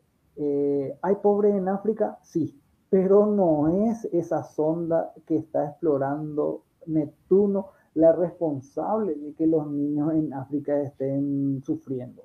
Hay desforestación en el Chaco, es culpable. No, la gente parece, a mí siempre me llama la atención cuando hay elecciones la gente no se va a votar, la gente muchas veces no se manifiesta. Eh, no, no, no, quiero caer al comentario barato de, pero todos conocemos las cosas, los, hechos de corrupción que aquejan a nuestra sociedad. Y la gente, salvo algún marito, esto o fulanito, esto o algo, no dice nada, pero, ah, esta sonda que va a ir a averiguar, a encontrar pistas sobre el origen de la vida y sale el famoso meme, ¿y por qué no se dan cuenta de que existe vida aquí en África? Y no, no aportan, realmente no aportan nada, no aportan nada, ¿verdad? Eh, la solución a esto no pasa por la exploración espacial. Hay miles, miles de cosas. Yo estaría de acuerdo que se restrinja la exploración espacial si realmente esta obstaculiza, no sé, la solución de algún problema. Pero ¿qué problema, por lo que están? Cada vez la gente tiene menos plata. ¿verdad? todos los problemas que nosotros estamos hablando son problemas más de índole humana. Se ha estimado, yo no, no recuerdo exactamente dónde, vamos a suponer, queremos eliminar el hambre en el mundo. 30 mil millones de dólares.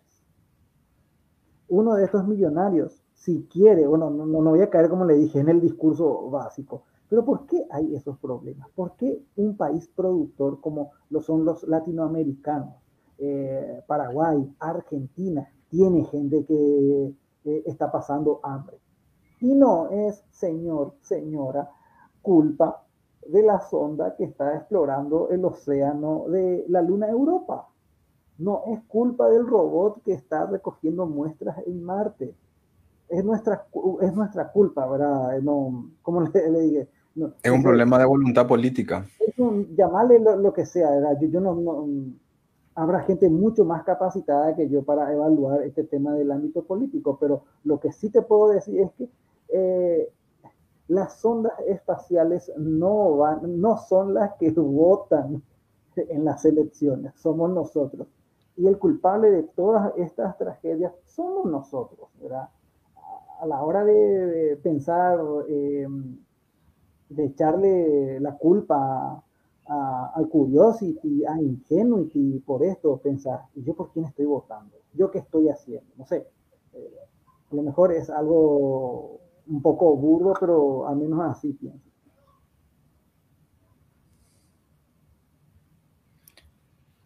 No, yo creo que es así mismo, profe. Esta es una interesante reflexión que se le puede invitar a la gente a hacer, que muchas veces de repente, capaz por una disonancia cognitiva o por un sesgo cognitivo, eh, no vemos dónde está, dónde radica verdaderamente la, el origen de los problemas y no podemos estar en,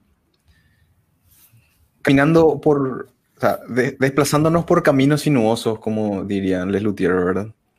Eh, eh, a, a, la gente de Nintendo, Sega, Sony y demás, lo que dije de los videojuegos ha sido sacado de contexto, así que no. Así que patrocínennos. No, no, no, no, no, no, nada de eso. Bueno, señores. Espera, no ya tu demanda ahí. Eh, no, yo, yo, yo, espero los maletines ahí, los famosos maletines, ¿verdad? pero bueno, no espero. Señores, Profe, algo... ¿te puedo hacer una última pregunta antes de que te retires? ¿Qué ah, opinas de lo que dice en Dexter eh, con respecto a los recursos invertidos en el desarrollo espacial? Si los capitales son privados, ¿por qué habría de cuestionar lo que cada uno hace con su dinero? yo también te iba a preguntar algo similar con respecto a las misiones que hace China. Y mi pregunta era medio compleja y iba así. Nosotros debemos también de emocionarnos por las cosas, qué sé yo, que hace China en, en, la, en exploración espacial, porque si son muy reservados, inclusive como compartiendo los datos y no sabemos qué se van a hacer, o tenemos que mirar con buena esperanza y, y no cuestionarles. Y, o sea, no podemos cuestionarles, van a hacer lo que quieren, ¿verdad? Pero y eso ampliando con, con el capital privado, ¿verdad? Se, se, se, podría decirle qué pueden y no hacer en el espacio. Bueno, básicamente, eh, esperando un rato ya me voy enseguida. No, mentira, mentira, mentira. no, como a, a, la gente que a lo mejor no entiende de dónde viene este chiste, yo generalmente a las y ella me suelo retirar, pero voy a hacer una excepción aquí. Tiene por, contacto extraterrestre a esa hora. Tiene. Mi teoría es esa. El tipo el famoso chiste, eh, y es gracioso porque es verídico, ¿verdad? Pero bueno, no, no, no quedemos en esto. Con respecto a lo que hace el China, obviamente una nueva misión, bienvenido sea. Me parece nada más una, eh, una oportunidad desperdiciada el que el programa de exploración científica de China no sea más abierto, porque tampoco, ni siquiera su pueblo, es que no, no es que en China o entras con un teléfono o vos estás viviendo en China y podés ver estas cosas y nosotros los occidentales no podemos ver, ni siquiera ellos, ¿verdad? Me parece una oportunidad perdida a la hora de eh, fomentar el interés por la, por la ciencia, ¿verdad? Eh, muy diferente de lo que fue la época, la Guerra Fría entre la NASA y Estados Unidos no sabes quién era más marketinero que si Estados Unidos o porque la Unión Soviética tenía unos jefes de marketing que ya quisiéramos tener nosotros aquí en Cósmicamente, ¿verdad? Pero bueno, eh, o sea, bienvenidos sean todas las misiones, pero siempre es un... Eh, tiene una, un pequeño, una pequeña nota agridulce, ¿verdad? No, no hubiera sido... Eh, me hubiera gustado más, un poquito más de información. Yo no sé si a lo mejor China está temerosa, como son sus primeras misiones, un, un, un fracaso podría afectar en forma negativa, no sé, están esperando, porque últimamente han estado empezando a enviar un poquito más de información. Ahora, con respecto al tema de si son capitales privados, ese luego para empezar está mal porque el capitalismo, bueno, hablando en serio, hablando en serio, hablando en serio. Eh, mira, venir a eh, hablar del tema de la, del modelo económico, del modelo social, de esto pues ya es una cuestión complicada. Al final pues la ciencia está por encima de esto si va a haber gente que va a invertir recursos en avanzar, en aumentar el pozo del conocimiento humano, bienvenido sea. Eh, decimos que son capitales, en el fondo, en el fondo, pues no, el, de, el proceso de la generación de ciencia es el mismo científicos a los que se les da lo suficiente para que no se mueran de hambre y ellos hacen lo que mejor saben hacer, recolectar ciencia. Si vino eso de un de, de, Patreon, si vino de algún mecenas, eh, si vino de nuestros impuestos, eh, eh, el resultado es el mismo. La gran pregunta, si una empresa como SpaceX con tanto dinero puede invertir, eh, está, eh, puede invertir o no. Bueno, la verdad, ya te digo, yo no soy la persona más eh, indicada. Yo, si, es tuyo, si está en tu capital, yo no vería por qué no. A lo mejor yo estoy mirando desde el punto de vista, está invirtiendo en el programa espacial. nadie que hable mal del tío Elon, nadie que hable mal de Besos ni de todos los demás. Pero eso se podría aplicar a cualquier ámbito, ¿verdad? Un multimillonario que decide invertir en la Fórmula 1, ¿verdad? Si nos ponemos a pensar, la misma línea de pensamiento, lo que yo no entiendo, o será que yo no conozco tanta gente, no veo eso, porque siempre parece que hay gente ofendida cuando se invierte en ciencia. Que aparece un multimillonario y dice que va a invertir en, eh, hacer multitud de escuelas de formación de mm, futbolistas, por ejemplo. Ojo que a mí me gusta el fútbol, ¿verdad? Nadie dice nada, todo dice, ah, pero mira qué bien, ojalá que los chicos puedan surgir, porque la verdad es que necesitamos urgente un renuevo en la selección. Un comentario aparte, ¿verdad?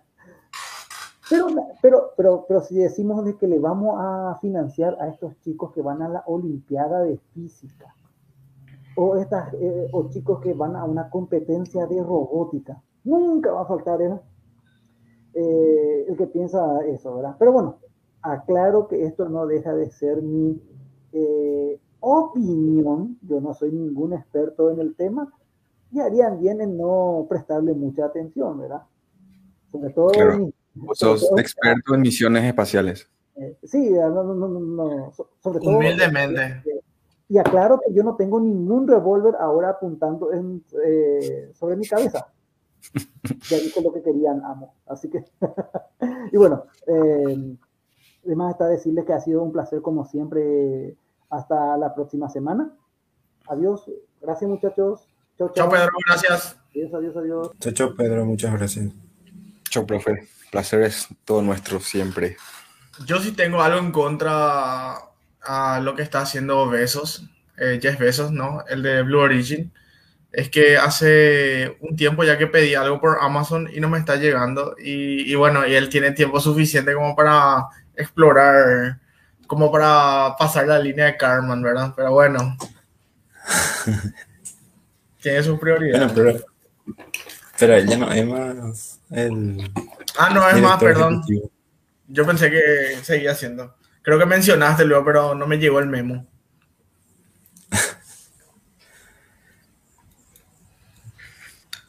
Otra cosa a destacar, eh, le iba, legalmente le iba a estirar la lengua a Pedro, pero estaba apurado ya. Es, o sea, que al menos para mí, ¿verdad? Lo que, algo relevante es que en esta, en esta misión, ¿no? De, de Blue Origin, ese fue la, la señora esta Wally Funk, que por si no le conocen, la señora es ya eh, piloto de aviones muy conocida. Y en el programa espacial Mercury, que vamos a decirle que son los antecesores de, de lo que serían las misiones Apolo, ¿no? ella es una de las famosas chicas del Mercury 13, que al final no, no llegó a volar, eh, no, no, no, llegó a volar ya al espacio. Y bueno, y ahora tuvo su revancha, ¿verdad? No, no sé, 60 y no sé cuánto, 70 y algo creo que tiene, no, no, sé, no recuerdo. 82. Ah, no. Bueno, eh, le llegó un poquito tarde la revancha, pero bueno, tuvo su oportunidad de, de volar, al menos suborbitalmente. No sabía, eso me Yo parece estaba- muy emocionante. A, a mí, por ejemplo, eh, para ser sincero, yo no tengo nada en contra de, la- de- de estas empresas privadas. Yo soy más de la NASA y la ESA. Y bueno, pero lo que más realmente me, me emocionó de esta misión, a lo que más me, me hizo que capte mi atención fue que esta señora estaba dentro de la tripulación. A mí me pareció genial. No sé cómo fue que se llegó a ese acuerdo que la señora, si era una estrategia de marketing o, o bueno, cómo fue el acuerdo, pero me pareció súper. Realmente.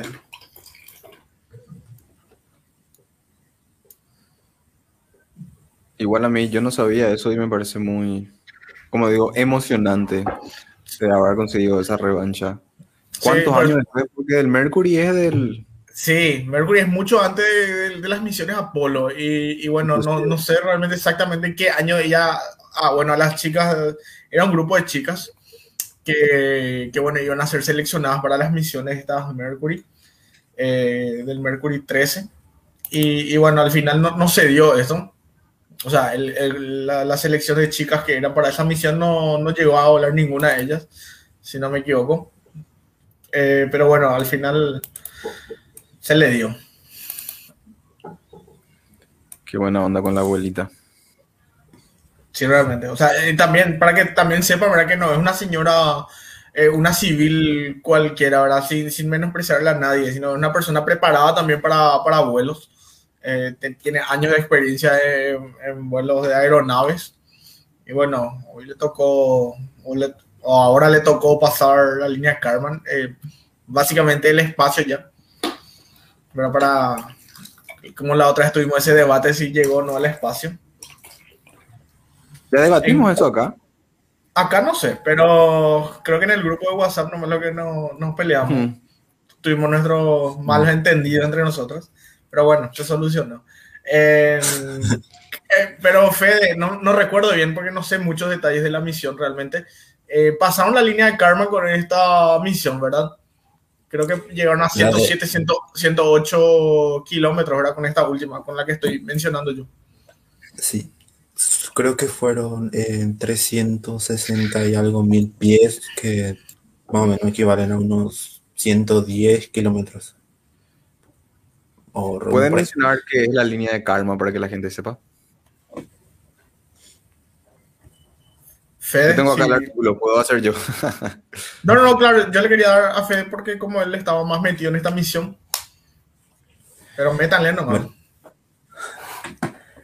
Bueno, en sí, eh, primero para, antes de entrar a lo que es el tema de Karma, eh, como que hubo mucha, mucha polémica también por esto de que de Virgin, no, que sus tripulantes no llegaron al espacio, después otros que sí, eh, que Estados Unidos considera ya, pero eh, la comunidad internacional no, porque no, no pasa esa línea de karma, que decían.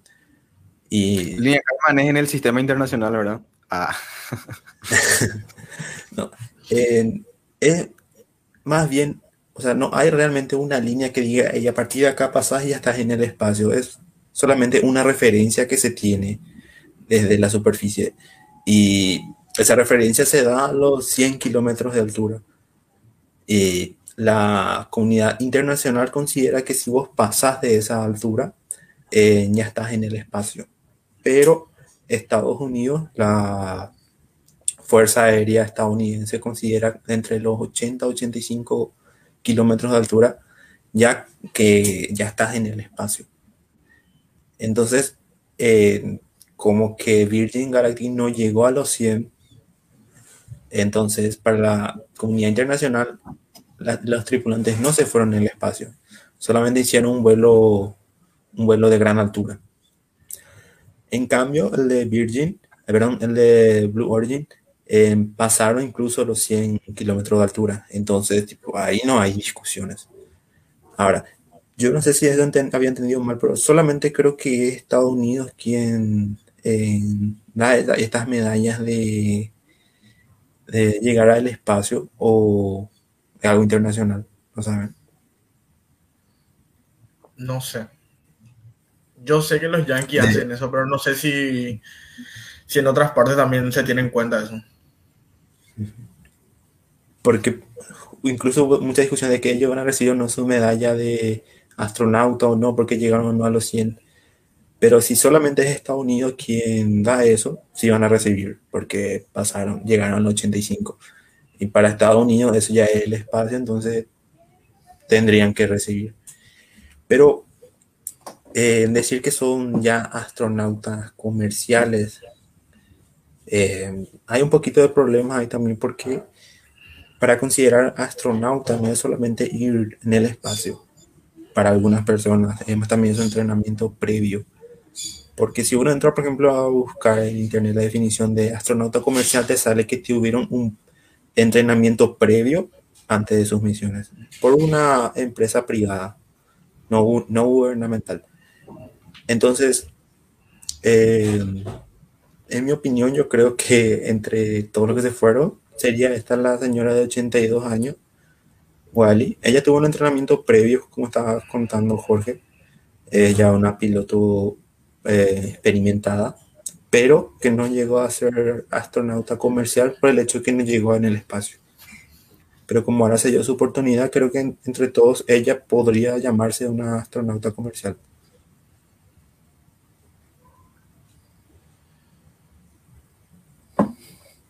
Sí. Acá leo un artículo Eh. que salió que, que Jeff Bezos no será reconocido como astronauta comercial, dice.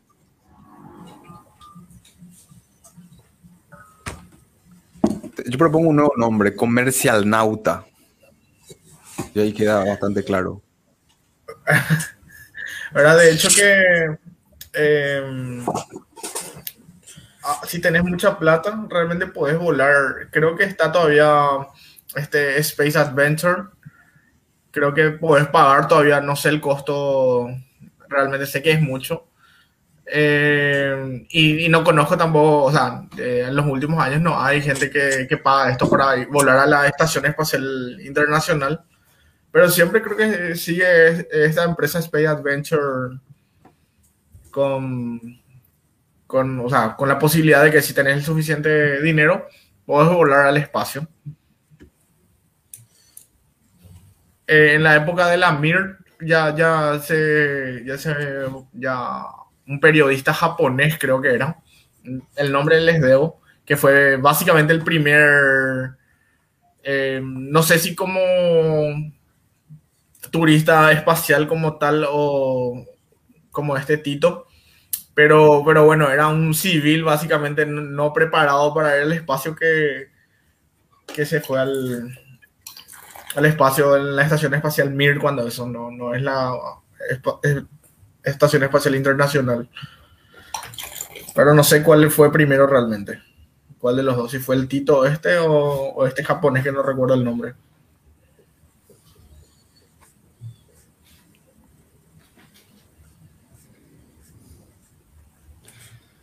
Qué loco, yo me iría de cabeza, la verdad. Con entrenamiento muy denso o pagando una, un montón cantidad de plata. Y, lo, y eso que mencionaste, de, aunque sea comentario, eh, un viaje de ida nomás, igual. No, yo en serio dije, o sea, puede sonar muy malo realmente, pero yo iría. Y por ejemplo, o sea, viendo por ejemplo que hay ya alternativas un poco más baratas, entre comillas, ¿verdad? Lo que son de Blue Origin y Virgin Te Galactic. pone, te pone un Oculus Eh. ¿Cuál de ustedes elegirían para irse? Si tuvieran la posibilidad de elegir entre ellos dos. No se puede elegir otra gente igual. Eh, no sé, a mí me gustaría ir a la Estación Espacial Internacional. Más que nada porque, bueno, en la Estación Espacial Internacional, creo que ya hablamos muchísimas veces de ello, ¿verdad? Pero es más un laboratorio gigante orbitando la Tierra. O sea, para mí es mucho más interesante, tiene más contenido científico que, que estos vuelos eh, comerciales. Hacer una vuelta orbital a la luna. Uh, No, no, no, claro. eh, también estaría bueno. Y en septiembre hay una misión, ya ves lo que comenté luego, eh, de SpaceX. Justamente por tres días van a estar orbitando la Tierra con la Crew Dragon. Qué buena onda. O sea, también se mete SpaceX en, entre el medio de estas dos empresas. No, y así nomás lo va a hacer. De a poco va a ir, vamos a decirle, se, se va a ir siendo común este tipo de noticias hasta que, bueno, en- al fin, al final, eh, la exploración espacial y el turismo espacial va a ser algo tan común como el transporte público, ¿entendés? Pero obviamente que todo lleva su proceso y, no es que del día, de la noche a la mañana, como se suele decir, que van a transcurrir estos cambios. Estoy pensando nomás en ese viaje a la órbita de la Luna. Hay una, una diferencia abismal que no ocurre con irte a la Estación Internacional Espacial, que es poder ver toda la Tierra en tu campo de visión. No sé si alguna vez ya hablamos de eso que se conoce como el efecto de, de perspectiva o de big picture. Yo ya mencioné eso en este podcast, no sé, puede ser, pero es un tema que a mí me encanta ver. No, yo creo que no mencionaste acá, sino yo me iba a acordar. Con la misión Apolo 8 ocurrió por primera vez en la historia que un ser humano podía ver la Tierra completamente en su campo de visión. O sea, porque la Estación Internacional Espacial en sus 400 kilómetros no está tan lejos como para que vos puedas ver a toda la Tierra. Y encima, cuando ya está, qué sé yo, a mitad camino hacia la Luna, y la Luna está, está a 400 mil kilómetros de nosotros, si mal no recuerdo, eh, voy a verle, ves a la Tierra como un, un puntito, bueno, no un puntito, pero sí una esfera flotando. ¿Ves cómo dice- ve- vemos la luna desde acá? Básicamente. Así mismo. Y dice que es hermoso, dice que eh, cambia la perspectiva que vos tenés de, de- de ser un humano que vive en la Tierra, si es que vos estás viendo la Tierra ahí suspendida en el cosmos, en un negro absurdo y opresivo que no... Mentira. Eh, ese era un, un poema de Warhol. Eh, Inclusive dice que ven la atmósfera y la atmósfera es una fina capa que curve- cubre la superficie terrestre, no es un pedazo de gas grande. Entonces vos te das cuenta que lo único que separa de ese cosmos vacío y inhóspito es esa pequeña capita de atmósfera que tenemos, ¿verdad? Y la, la sensación que le genera inmediatamente a todos los astronautas que vieron eso es de lo delicado que parece la Tierra mirando ahí desde afuera. Y, y a ese fenómeno, a ese cambio del paradigma mental, se le llama eh, el efecto de perspectiva o the big picture. Yo no sabía eso, o sea, no, no sabía que tenía un nombre realmente. En la atmósfera de la Tierra también podemos ver, eh, bueno, yo no, ¿verdad? La- La los que están en- en la- sí, se puede ver también cuando eh, en cierto, cierto ángulo de curvatura ellos pueden alcanzar a ver. De hecho, hay fotos de eso. Vamos a ver si consigo. Y se ve una finísima capa. Pero, ¿saben? Hay una, una serie documental de Nat Geo, creo que era, de Una extraña roca, se llama, no sé si ya llegaron a ver, donde eh, hablan varios astronautas que ya se fueron a la Estación Espacial Internacional, incluso entre ellos estaba el, astronauta canadiense, se me fue su nombre, eh, ah, se me fue el nombre del astronauta canadiense, pero ellos decían que incluso, o sea, no hacía falta irse allá hasta la mitad del camino de la Luna, pero desde ahí ya se veía que parecía que como que el planeta tenía vida propia. Uno comenzaba a ver, por ejemplo, que había una sincronización extremadamente eh, fantasmal, por decir así, porque a medida que ellos giraban alrededor de la Tierra, eh, comenzaban a ver, por ejemplo, esas tormentas de arena en los desiertos de, de África, ¿verdad? Y comenzaban a ver cómo, por ejemplo, el polvo comenzaba a subir en la atmósfera. Luego, al hacer un giro, al volver hacia ese lugar, veían que ese polvo ya estaba cruzando la mitad del océano. Lo, al, hacer, al hacer otro giro otra vez, ya veía que estaban llegando en la costa de Sudamérica. Y, y lo que pasa es que en Sudáfrica hay eh, desiertos que están hechos de sal.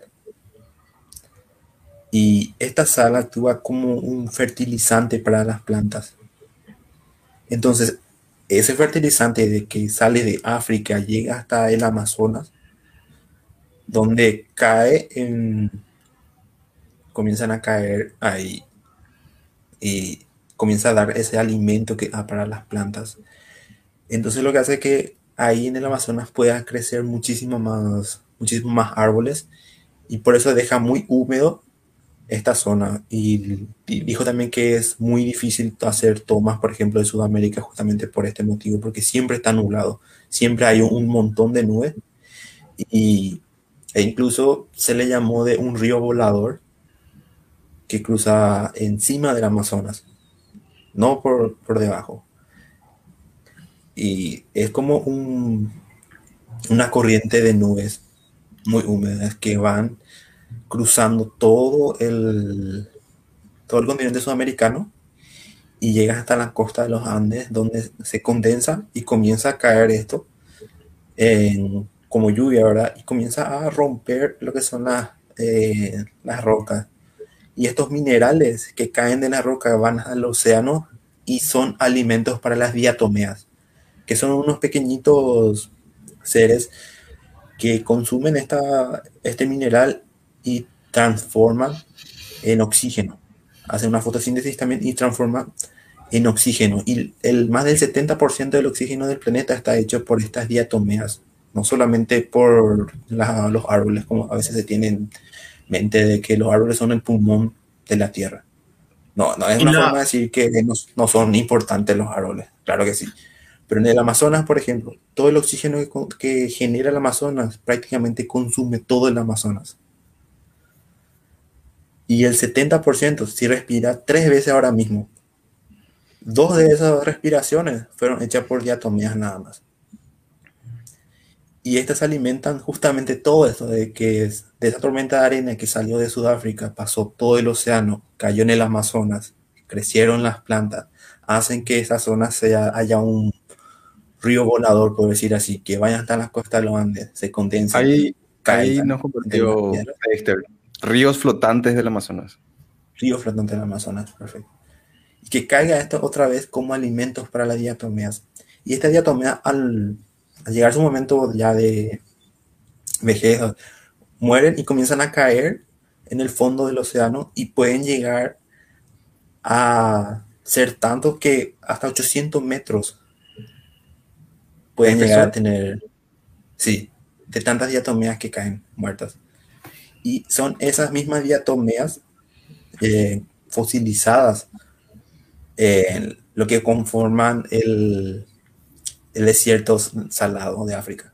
O sea que en algún tiempo ese desierto fue el fondo oceánico de un lugar donde murieron muchas diatomeas. Y son esas mismas diatomeas que salen muertas, ¿verdad? Eh, fosilizadas que salen y son nutrientes traer para las plantas. Entonces uno comienza a ver el ciclo que comienza a ser el mismo planeta. Como que él mismo recupera su, su alimentación, vuelve a llevar a un lugar donde puede generar oxígeno y va haciendo esa, ese círculo interminable. Wow. Hermoso. Pero hay que también, algo que tenemos que tener en cuenta también con respecto al, oxígeno en nuestra atmósfera y que yo creo que muchas veces le descartamos, no, no es que le descartamos, le ignoramos probablemente sin querer, son las cianobacterias, ¿verdad? Que, que bueno, eh, son prácticamente las que sostienen los pilares del de, oxígeno en nuestra atmósfera. Y, bueno, son también responsables de, crear el ozono tal como lo conocemos, ¿verdad? Bueno, una de las responsables, no, no, no obviamente todo. Eh, por ejemplo, hace como, eh, creo que eran los números, capaz me equivoqué, 2.400 millones de años atrás, hace muchísimo, eh, en el periodo sidérico, si no me equivoco, eh, el oxígeno en la atmósfera no estaba todavía de moda. Era, creo que era el, el metano, creo que era el, el- o el azufre, no recuerdo bien. Eh, lo que eh, predominaba, es que de memoria nomás estoy diciendo algunas cosas. Y bueno, el y metano de lo que era y claro, era, era lo que estaba de moda en la atmósfera. Y bueno, de repente empiezan a surgir estos organismos eh, fotosintéticos, como la- las cianobacterias, eh, las famosas eh, bacterias eh, verde azulada, que se le, suele, se le suele decir también, ¿verdad? Comúnmente. Y bueno, y ahí surge eh, una, un periodo, o sea, este es un periodo de la Tierra que se conoce como la gran oxidación o eh, la revolución del oxígeno. Y a partir de ahí, en, en la atmósfera, o sea, la, la Tierra, la atmósfera de la Tierra su- sufre un cambio muy brusco. En- eh, se, se empieza a componer más de, de- de oxígeno y bueno, de- más después de eso se empieza a formar lo que conocemos hoy como el ozono, que es algo importantísimo para nosotros porque nos protege de la radiación cósmica, básicamente. Y, y bueno, después de esto empiezan a, a salir cada vez más organismos fotosintéticos. Imagínate, eh, hace 2400 millones de años atrás, y tenían que suceder por lo menos, eh, no sé, casi mil millones de años más hasta que los primeros organismos complejos em- empiecen a, a poblar la Tierra, o al menos los organismos lo suficientemente grandes como para dejar eh, restos fósiles y que nosotros podamos estudiar.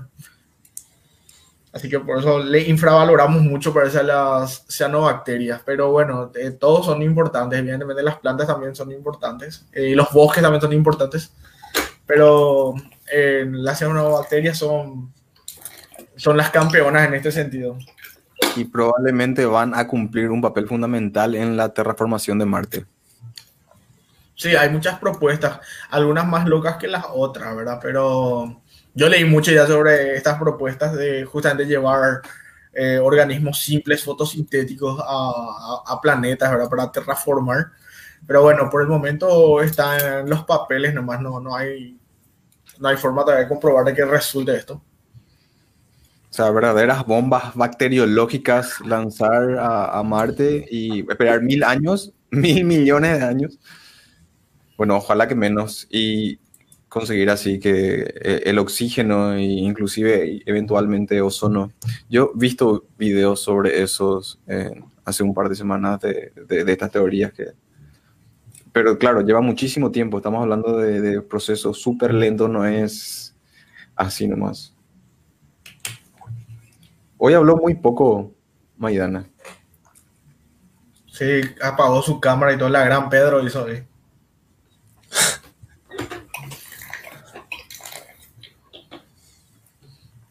Voy a aprovechar el tiempo y vamos a leer los comentarios. Hay unos saludos. Por si las personas que nos mandaron saludos cuando inició el podcast siguen escuchando, le agradecemos mucho por, por su presencia, por estar escuchándonos. Si tienen preguntas, manden sus preguntas. Un saludo a Lucas Fleitas, a Luis Fernando Cortázar, a Joel Leguizamón, mi hermano desde España. ¿Qué tal, viejo? ¿Cómo estás? A Georgie, Eh, a Jorge Morel también que vi que comentó. Jorge Morel, un fan también que siempre los fines está con nosotros. Hoy recibimos un mensaje desde California, Estados Unidos, de San Diego, California, Estados Unidos. Eh, Verónica Fleitas, un saludo, Verónica, gracias por escucharnos de tan lejos. ¿Y algún otro saludo más? No, esos son todos. Así que si nos siguen escuchando, muchas gracias por estar ahí. Y si tienen preguntas, por favor, háganlas. Este sería el momento que si no sabemos, capaz respondemos el, el siguiente episodio. Y tenemos dos temas todavía, tengo anotado ahí, eh, Naucas y Apolo. ¿Qué, ¿Cuál le apetece abordar primero? No sé si tocamos el tema de Nauca. Dale, buenísimo.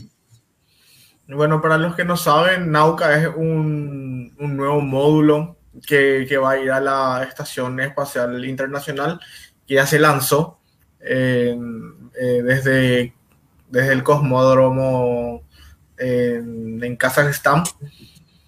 Y bueno, con un cohete Proton M, que por cierto, después de un buen tiempo, ahora se están utilizando otra vez estos cohetes Proton, ¿verdad? A mí me gusta muchísimo en particular los cohetes rusos. Y, y bueno, tuvo, tuvo unos cuantos inconvenientes con su órbita. Eh, no recuerdo bien los detalles realmente, o sea, no recuerdo exactamente los detalles de, del inconveniente con el módulo, pero según Roscosmos, la agencia espacial rusa, todo estaba bajo control, ¿verdad? Así que vamos a ver cuándo se da, o sea, si se da, cómo se debería de dar el acople con la Estación Espacial Internacional.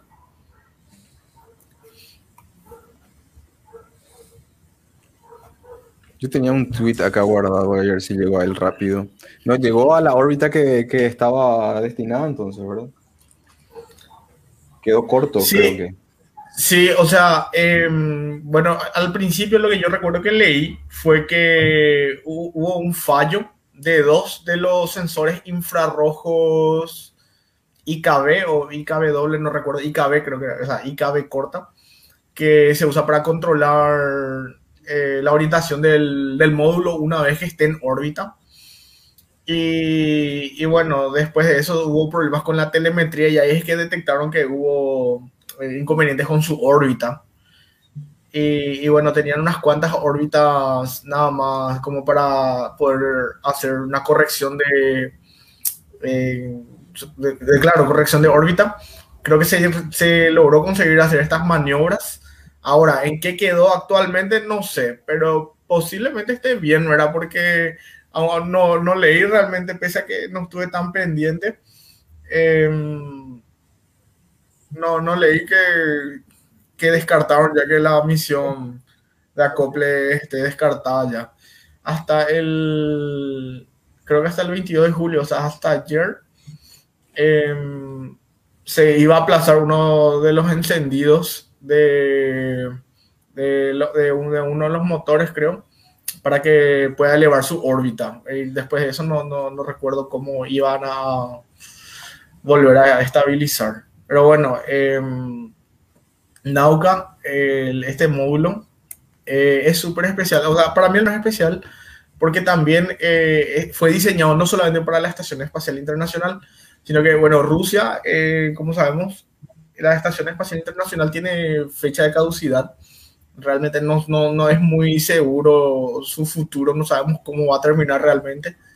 Eh, a- aproximadamente 2024, si es que no se toman otra, otras decisiones, posiblemente deje de, de funcionar, ¿verdad? De funcionar en el sentido de que, bueno, no se va más a financiar nada eh, con respecto a, eh, a la NASA al menos. Y bueno, y Rusia, eh, Rusia no, no, no tiene, digamos que el suficiente presupuesto como mantener una estación espacial internacional tan grande de su, de, esa- de su categoría. Pero eh, los rusos, eh, pese a que muy poco hay de información al respecto, tienen preparado su propia estación espacial, que posiblemente sea internacional también, ¿verdad? Pero no hay muchos detalles. Creo que se va a llamar ROS, o uno de los módulos principales se va a llamar ROS.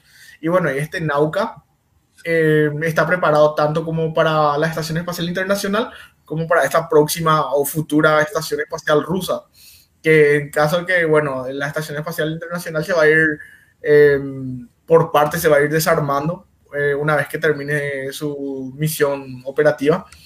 Y bueno, este Sí. módulo en teoría debería poder de acoplarse a- al, al módulo ROS para la próxima Estación Espacial Rusa. Y o sea que tiene, tendría tiene que- mucho potencial el, este módulo. Sí, continúa nomás, Fede. No, iba a decir nomás también que justamente hoy se tenía que dar un, creo que sería el tercer encendido del módulo Nauka para tratar de volver a estabilizar su órbita y que si no se, no se eh, conseguía hacer este encendido prácticamente se le iba a dar como perdido ya. Y aparentemente, eh, esto lo leo desde un tuit de Daniel Marín, que dice que aparentemente el módulo Nauka ha efectuado con éxito un encendido crítico de los motores DKS de alto empuje. Sin este encendido, el módulo casi podía darse por perdido. O sea, estuvo un pelito. ¿Hace cuánto ese tweet? Hace ya siete horas. Ah, Ah, súper reciente. sí. porque yo acá estoy leyendo, en, justo quería mencionar, me parece simpático, que eh, Naucas también es una página de divulgación científica muy recomendada. Es un blog, básicamente. Sí. sí, es un blog de divulgación científica. Y Daniel Marín, el que acaba de mencionar Fede, es el escritor estrella, el, el, dueño de este blog, que, que, que si su, los artículos científicos que se pueden encontrar ahí, la información que él presenta sobre estos temas de exploración espacial y divulgación científica y aeroespacial en general, son sin desperdicio, una locura. Así que si no conocen, pueden buscar Naucas. Yo ahora estaba buscando información de Naucas y encontré más información del bloque de la misión Naucas, ¿verdad? Eh, lo mismo, pueden seguir a Daniel Marín en, en Twitter, eh, que siempre está teniendo información precisa y actualizada sobre estas cuestiones. También otra página, que es la que yo encontré ahora la información sobre este vuelo, se llama microciervos.com. Eh, yo también suelo encontrar un montón de información acá. Y este artículo que le voy a mencionar ahora es de ayer, que estaba hablando sobre los problemas que tuvo el Naucas. Y dice, no se pudo confirmar el despliegue de la antena. Número uno, de las dos que tiene. No se pudo conformar, eh, confirmar el despliegue de un banco visual que se usará para acoplamientos en el puerto trasero de Naucas. Los sensores de infrarrojo del sistema de control de actitud y navegación daban errores y no funcionaban. Y uno de los dos seguidores de Estrella, esos que le faltaban las mantas de protección térmica, tampoco estaba funcionando correctamente. Y lo que era más preocupante, los motores tampoco funcionaban que son los que tienen que servir para que él pueda corregir su eh, órbita y así acoplarse con la Estación Internacional Espacial. Aunque afortunadamente los paneles solares sí se desplegaron y entraron en funcionamiento sin problemas. O sea que por lo menos energía eléctrica sí tenía, pero ahora Fede nos confirma que sí lograron prender sus motores y entonces por lo menos ahora sí operativo la misión. Ah, y que está en una órbita estable. O sea que eso ya es una tranquilidad, entonces vos tenés más tiempo para buscar las soluciones y trabajar con los problemas, ¿verdad? De no ser así lo que era preocupante.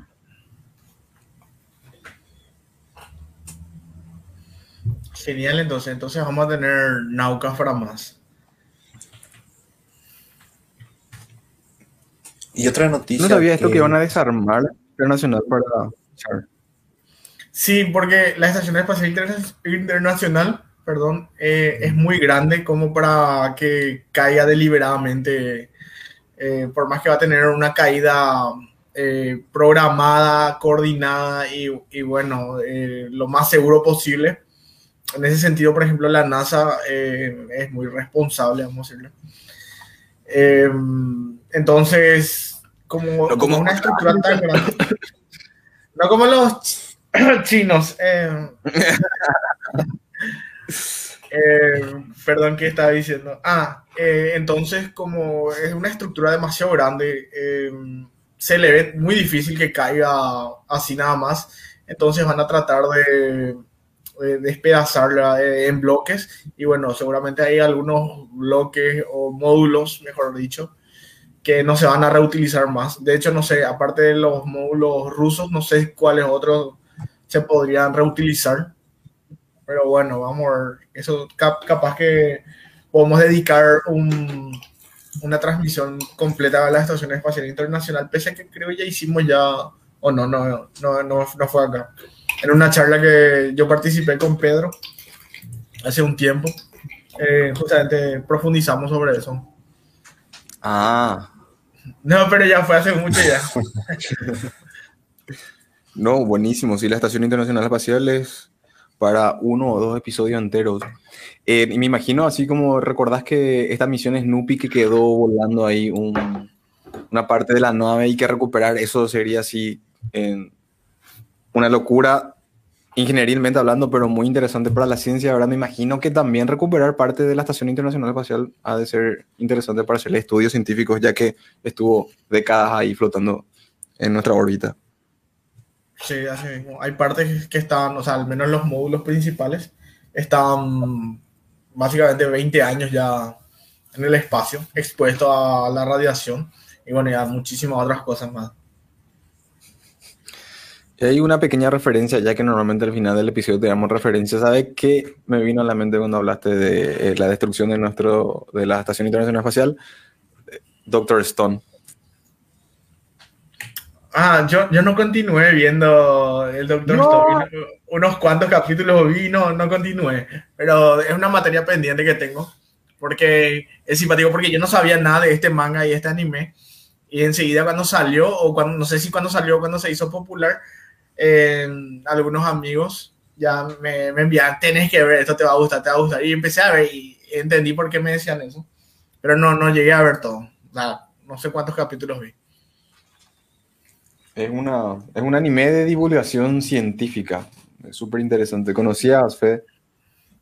No, la verdad que no. Qué poser, hola. Tienes que ver, en serio. Doctor Stone. Y bueno, una, par- una parte, ya, ya que es la civilización humana se convirtió en piedra y que ocurre miles de años después, ¿verdad? Y bueno, dice, ellos, en un capítulo ocurre la, la caída de la Estación Internacional Espacial, que ellos presencian eso.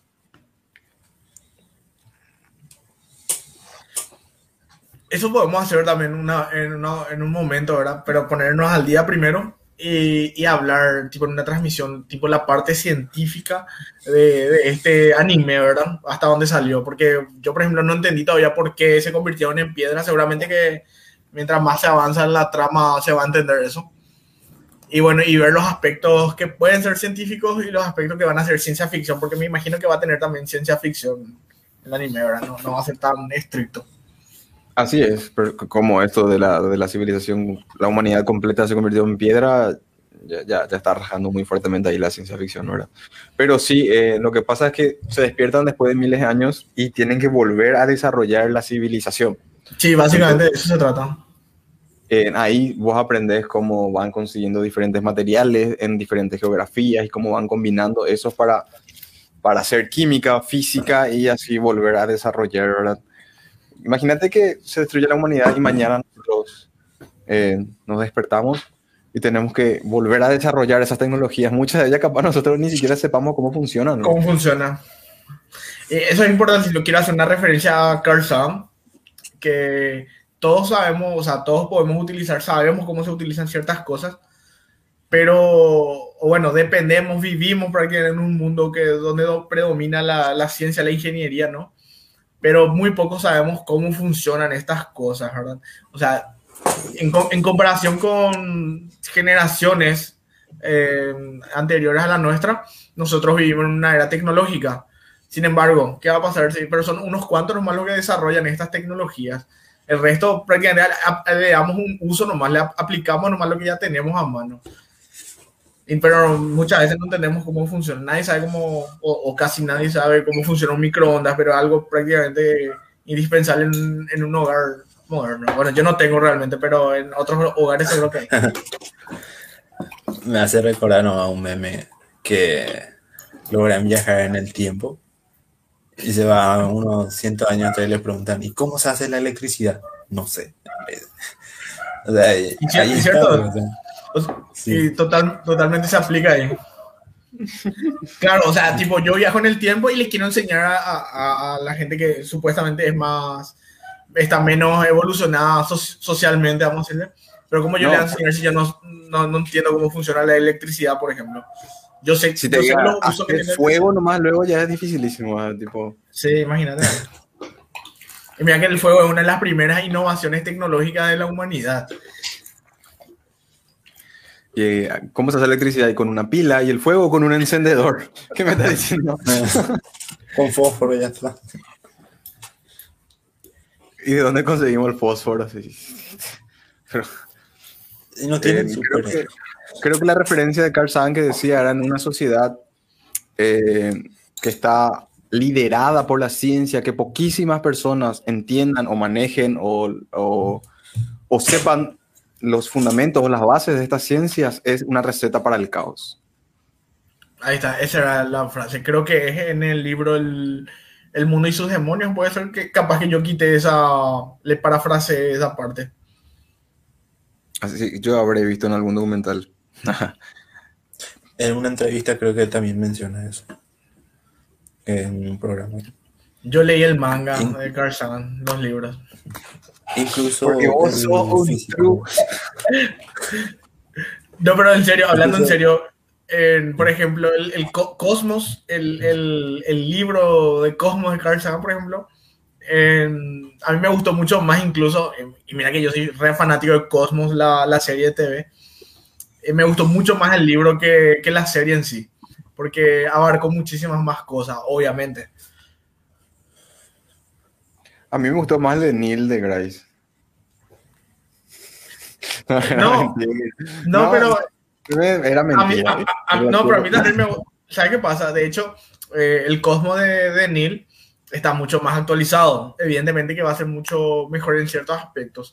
Creo que el Cosmo Carl Sagan es más tipo, más por, no sé, más entrañable, más, más emblemático, qué sé yo, ponele el adjetivo que quieras, ¿verdad? Eso es lo que tipo que hace que nos guste más. Sí, no sé, poético inclusive diría yo. Es... Aunque yo tengo que admitir, yo primero vi el de Neil, me, me enamoré de la serie y ahí fue que me enteré que hubo uno más viejo y sí me puse a ver también.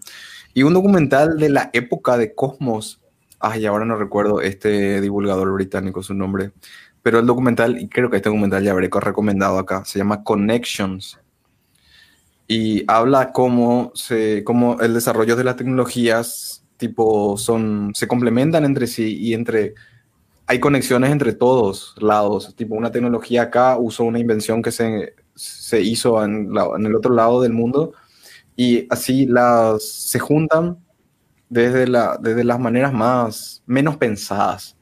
En- y así todo se va ayudando en el desarrollo de la tecnología, porque lo que siempre decimos, la ciencia es colaborativa, ¿verdad? Em, nos dice acá Dexter. A partir del fuego pudimos cocinar los alimentos, lo que, los alimentos, lo que nos permite mantener los alimentos por más tiempo. Eso nos permite tener más tiempos libres que antes necesitábamos para cazar y al tener más tiempo libre pudimos pensar, reflexionar y contemplar el cosmos. No sé si necesariamente el fuego permitió mantener los alimentos. Lo que yo recuerdo era que nos permitió digerir más rápido. Entonces, aprovechamos mucho más rápido ya las calorías de ese alimento y no teníamos que estar rumiando o comiendo comidas que nos daban su aporte calórico a la larga.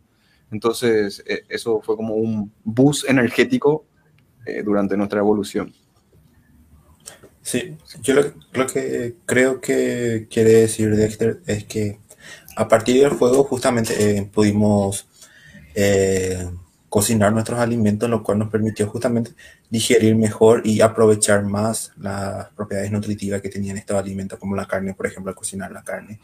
También nos permitió que hacer más cortas las noches eh, oscuras, por decir así. O sea, teníamos más luz, ¿entendés? Entonces, como que había más luz, eh, las personas en ese tiempo quedaban más despiertas, entonces como que había más tiempo para desarrollar.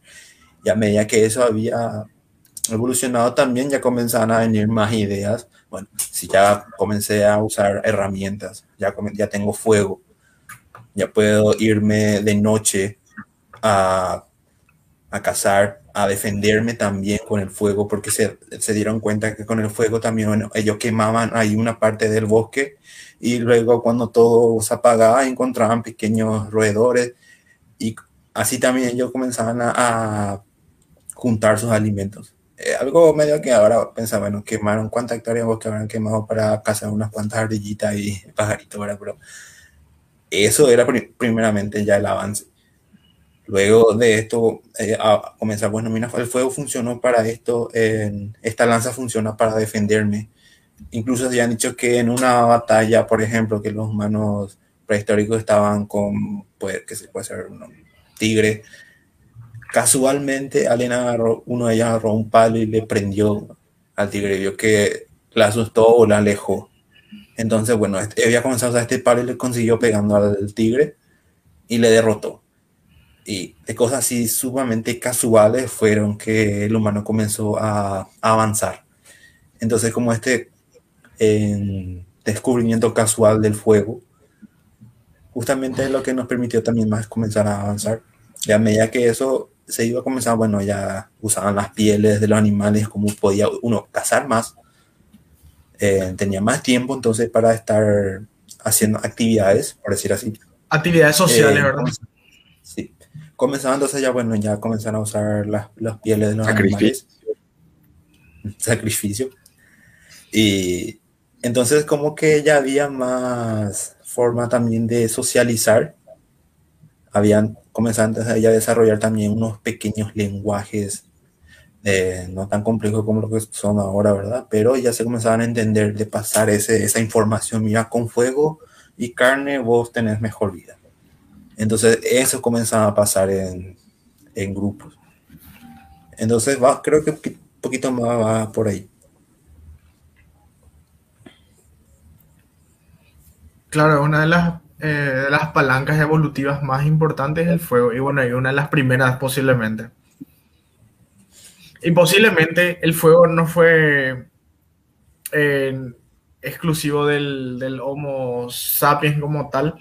Eh, parece que otros integrantes de, de, del género Homo, nuestros primos cercanos como el Homo erectus o el Homo neanderthalensis, eh, ya también utilizaron el fuego. Ah, hay algunos autores eh, que le acreditan más al Homo erectus el, el uso del fuego, o sea, que, que, fue uno de los primeros en maniobrar con fuego. Pero bueno, realmente no, no, sé en qué quedó este, qué quedó actualmente el consenso, quién, a quién le pertenece el crédito, ¿verdad? Pero bueno, igual. Yo ya he leído hace ya un tiempo también un estudio que habían encontrado una herramienta, creo que era la punta de una lanza, que eh, era tan antiguo, eh, pero demasiado antiguo cuando los primeros homos no tenían así como nosotros ahora, eh, nuestro pulgar más abajo al costado ya. Era prácticamente un dedo más acá, para agarrar de esta forma nomás entonces los, los troncos, las ramas. Y de esa edad ya se encontraron eh, pequeñas lanzas de piedra. Entonces comenzó más o menos a tambalear de dónde comenzó la eh, incursión de la tecnología en nuestros antepasados, porque ni siquiera todavía teníamos pulgares, por decir así. Nuestros antepasados ya comenzaban a usar armas. Entonces, como que se va retrasando un poquito más esa línea. No, de hecho que el, el, el, pulgar oponible, ¿verdad? Que es una característica de, de los homínidos. Cuando digo homínido me refiero a, a, todos los integrantes de la tribu hominini, a la cual correspondemos nosotros y nuestros parientes Homo sapiens, eh, Homo erectus, Neanderthalensis, antecesor, whatever, son muchos. Eh, y también entran, por ejemplo, los parientes de, de los que son actualmente los chimpancés, orangutanes, gorilas. Yo, yo esa especie Homo whatever no conocía, boludo. Acabo de inventar. Acabo de inventar ese. Eh, y bueno, esa es una característica que tenemos todos, ¿verdad? Que el, el, la, el pulgar oponible, o que, que bueno, eh, sirve para... Eh, primero sirvió, o sea, era una innovación para animales que se, se movían en ramas, pero eventualmente cuando empezaron a bajar, um, a explorar el suelo, a convertirse en animales bípedos, eh, como tenían las manos libres, por decirlo así de una manera, eh, le, le, le, dieron otro uso, en este caso que sería eh, maniobrar herramientas. Así que esta, esta, es una innovación ya un poco, un poco más, es, incluso los dedos oponibles es muy anterior a, a, a los humanos mismos. Esta, estas sinapomorfías ya existían ya antes que, que nuestro género exista. No podemos editar. Sí, es una, una, innovación de los primates realmente. No, te puedo decir los primeros primates, pero sí eh, surgió primero con la necesidad de desplazarse en ramas antes que maniobrar herramientas o manipular herramientas, mejor dicho.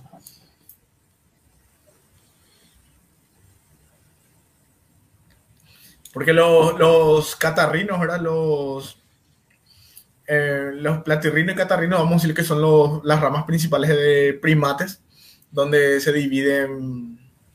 Actualmente tenemos todavía representantes en ambas ramas que divergieron. Eh, ya tenían los, los, pulgares oponibles, porque, claro, eh, descienden de animales trepadores de, de, de ramas, ¿no? Entonces, Es una innovación muy antigua ya. Evidentemente que ahora le damos otros usos nosotros. No, no, no vivimos más en árboles, no vivimos más en ramas, aunque cuando sos criatura probablemente vivido en los árboles. Yo, por ejemplo, vivía en los árboles cuando era criatura. Y bueno, eso nos llevó a, tener más flexibilidad y más capacidades, manualidades. Para crear e inventar cosas y manipular, ya sean armas o lo que sea, o herramientas.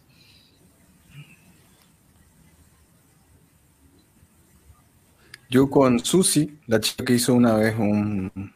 nos, no, nos acompañó en un episodio, estuvo como invitada en un podcast que hicimos en la aplicación Estéreo. En, hablamos sobre animales, sobre la cognición de los animales y sobre tipo la historia de la ciencia en los animales, porque hoy en día se está haciendo muchísima ciencia en animales que está cambiando drásticamente la forma que nosotros entendíamos a los animales nos entendemos a nosotros, entendemos inclusive lo que consideramos inteligente o ser consciente y em, e, es súper interesante. Inclusive se hacen experimentos para ver qué tanta tendencia de cooperar tienen los animales y cómo eso se ven en los primates, ¿verdad? Que fue también parte fundamental de, de que nosotros podamos ganar esta carrera evolutiva, la cooperación. Creo que hoy eh, estaba hablando con Dexter eh, vino a visitarme y justamente estamos hablando de eso, ¿verdad? Tipo, la mejor herramienta que tuvo el ser humano a la hora de, desarrollarse, o, en este, o más bien el Homo sapiens, era la capacidad de comunicarse y cooperar o colaborar bajo una causa, ¿verdad? Eh, primero colaboramos, eso permitió también que se desarrolle nuestro lenguaje y luego con eso empezamos a colaborar en masa, así eh, colaboramos entre distintos clanes y así terminamos em, en lo más alto ¿verdad? de la cadena alimentaria o de la carrera evolutiva, siendo hoy en día la especie que domina el planeta y que también la está destruyendo por su ignorancia. Pero el tema es que ahora se hace este tipo de divulgación, ya sabemos esto, ya estamos explorando el espacio, ya entendemos cuál es nuestro papel en el cosmos y estamos tratando de reparar lo que estamos haciendo. Tipo, yo, yo tengo mucha fe en la siguiente generación de que va a hacer lo correcto y de que va a vivir una vida en armonía con todos los seres vivos en la Tierra, con la Tierra en sí y seguir tratando de no extinguirnos, ¿verdad? Yo no tengo fe. Pero no. Porque parte de, de, de, ese trabajo de no extinguirnos es la exploración espacial que nos pasamos hablando en todo el episodio de hoy, ¿verdad? Por eso, y también porque recordamos a 52 años de este evento que marcó un hito en la historia de la humanidad, fue que él, hoy estamos cuando 23 de julio, y bueno, el 20 de julio, hace tres días atrás, pero de 1969, Neil Armstrong, que viajó a la luna junto con Buzz Aldrin y Michael Collins, en la misión Apolo 11 llegaban a la luna, se posaban en ella y daban el primer paso que da un humano en un cuerpo celeste fuera de la Tierra, donde dijo la famosa frase que todos conocemos, un pequeño paso para el hombre, pero un gran salto para la humanidad, ¿verdad? Que, dice que él no pensó en esa frase mucho tiempo antes, se le ocurrió ahí. O bueno, también el viaje a la luna duró tres días. Podemos mencionar que ellos la nave despegó el 16 de julio de 1969. cuatro días después, el 20 de julio, ellos pisan la luna por, por, primera vez, ¿verdad? Me imagino que en, esos días tuvo tiempo para pensar, ¿verdad? ¿Qué es lo que iba a ocurrir? porque ya estaba todo previsto, ya se sabía quién iba a ser el primero que iba a pisar, no es que jugaron Hackembo ahí antes de bajarse. Neil Armstrong sabía que iba a ser el primer hombre el primero en pisar algún cuerpo celeste. Hay documentales muy interesantes que hablan de eso porque todos los astronautas... ¿Quién no quiso ser el primer hombre que pisó la luna? Porque eh, sabían que su nombre iba a quedar, que, iba a quedar registrado para la historia, ¿verdad? Eh, lo mismo capaz, espero yo vivir esa, esa experiencia cuando ocurre el primer ser humano que pise otro planeta, hablando de Marte, ¿verdad? Pero bueno, estamos hablando de nuestra luna que está a cuatro días de viaje, está a 400 mil kilómetros, no a los miles de kilómetros que está Marte y los meses de viaje que se tarda en llegar a Marte, ¿verdad? Pero eso no quita que el viaje a la Luna para la época, con la tecnología que tenía, fue una hazaña de la ingeniería humana increíble. Si bien fueron los estadounidenses, no hay que olvidar que, que, que la, la, ciencia estadounidense o la ciencia de los norteamericanos eh, ahí tienen orientales, hindúes, alemanes, de, de gente de todo el mundo, eh, mexicanos, latinoamericanos, inclusive hay registros latinoamericanos que estuvieron trabajando en la NASA durante esa época, que ayudaron eh, mujeres que podemos mencionar, por ejemplo, a Hamilton, a Margaret Hamilton, que fue una de las programadoras de la computadora que le permitió a esos seres humanos llegar a la luna, ¿verdad? Entonces, por eso siempre yo digo, la humanidad en sí llegó a la luna, ¿verdad? Tipo, el desarrollo de la ciencia es de todos y para todos. Eh, hay muchas partes interesantes de esta misión. Fue la quinta de las misiones Apolo. La primera misión que llegó a la luna pero no aterrizó fue el Apolo 8. 8. En el 67 en el 67. Eh, yo le quería hacer escuchar ahora, pero no pude porque cuando abro videos tengo, tengo miedo que se colapse mi computadora porque está innecesariamente lenta. Eh, que es el momento cuando dicen go for TLI o vamos por TLI o vamos a la inyección translunar. O en inglés sería translunar injection. Y así como hablo del efecto perspectiva, también me gusta hablar de este momento porque eh, para explicar un poco a la gente, cuando la nave o el módulo lunar eh, despega, primero orbita la Tierra. No hay acá un viaje directo a la Luna, se hace como una especie de ocho. Primero orbitas la Tierra, en un momento específico prendes los motores, ese impulso te hace salir de la órbita terrestre y te pone en dirección a la Luna si hiciste bien los cálculos, si no te pone en dirección al espacio exterior.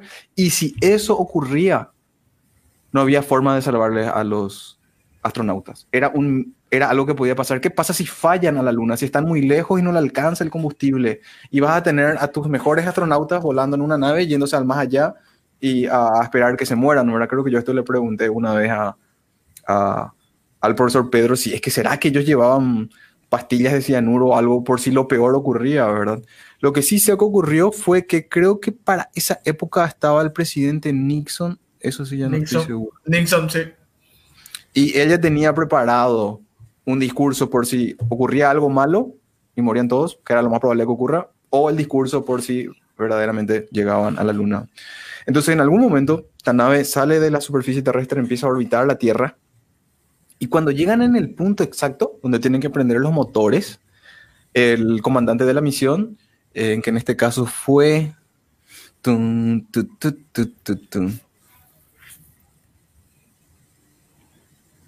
Acá tenía, pero perdí el nombre. No recuerdo el nombre del comandante de la misión del Apolo 11, pero fue el Eh, encargado. Creo que fue Borman. No, no, no fue Borman el, el comandante. Eh, sí, ¿Cuál? era Borman, Stan Lovell y William Anders. Era, pero creo que Borman era el comandante. Borman, ok, fantástico. Mira, no tenía este dato acá tirado. Él es el encargado de preguntarle a todas las a todas las secciones que están monitoreando todos los elementos de la nave si están en condiciones para prender los motores y darle el impulso a estas personas para que se vayan hacia la luna, ¿verdad? Eso es decir, go for TLI. Y es un momento, en el Apolo 8 fue un momento épico para la humanidad porque era el, el momento específico en donde el humano partía de la Tierra y sin vuelta atrás se tenía que ir hacia la luna, ¿verdad? En, en el Apolo 8 ocurrió que, que orbitaron las luna, la luna y luego hicieron de vuelta, en, prendieron sus motores y se dirigieron a la Tierra, pero lo que tenían que hacer el Apolo 11 era aterrizar un módulo lunar en la superficie y ahí iban a ir dos astronautas, Neil Armstrong y Buzz Aldrin, en un módulo lunar que se desprendía de la nave principal. En la nave quedaba el otro astronauta Michael Collins, que él quedó orbitando por solo eh, varias vueltas alrededor de la Luna. Eh, creo que estuvieron cuatro horas los astronautas paseándose en la, en la primera, en el primer descenso.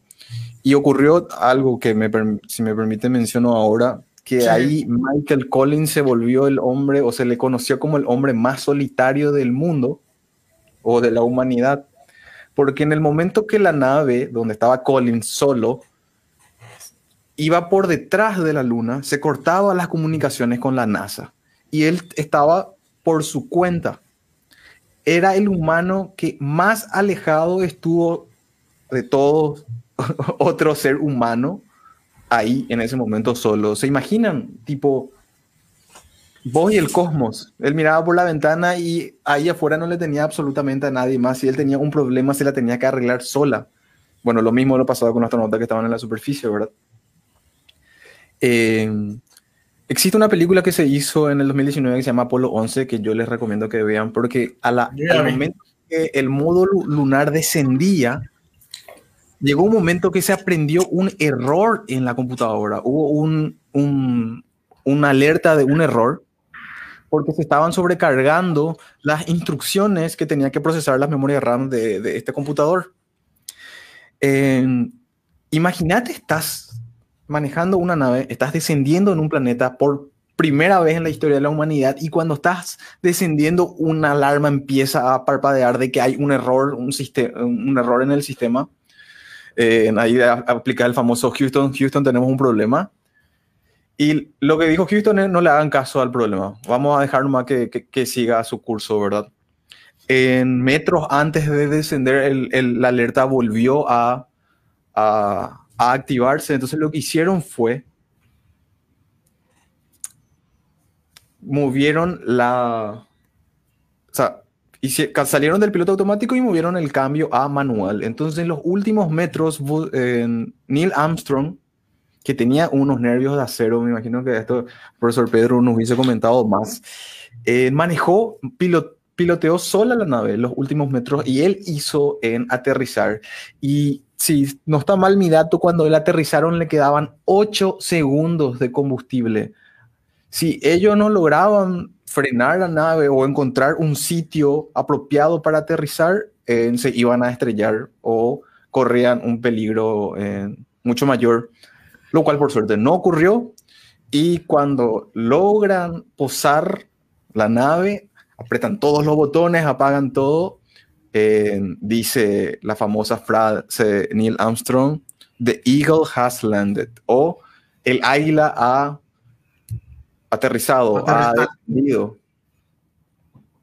Y ahí se ven así que en el, en el centro de cómputo estaban ahí festejando y, volviéndose loco porque creo que uno, de los de los que estaban ahí le dicen gracias, acá volvemos a respirar todo porque había gente que estaba azul ya de que no estaba no sé qué respirando, ¿verdad?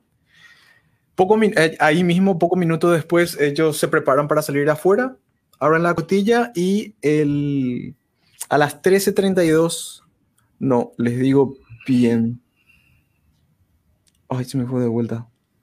Bueno, el 20 de julio de 1969 posa Neil Armstrong por primera vez un pie sobre la luna y se queda en la historia de la humanidad como también es la historia de, todos los humanos, ¿verdad? Que somos la primera especie que conocemos de la Tierra que salió de la Tierra y que se fue a posarse a otro planeta, ¿verdad? Y así empezó, esos fueron nuestros primeros pasos. Y recuerdo que llegué a ver un documental que decía que no fue ni siquiera un paso, ese fue nuestro gateo.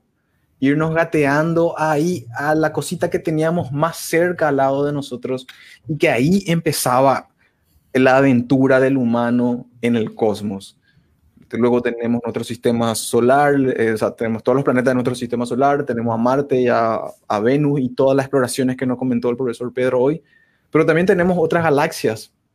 Tenemos a Andrómeda y tenemos el resto del cosmos ahí para, para, para divertirnos.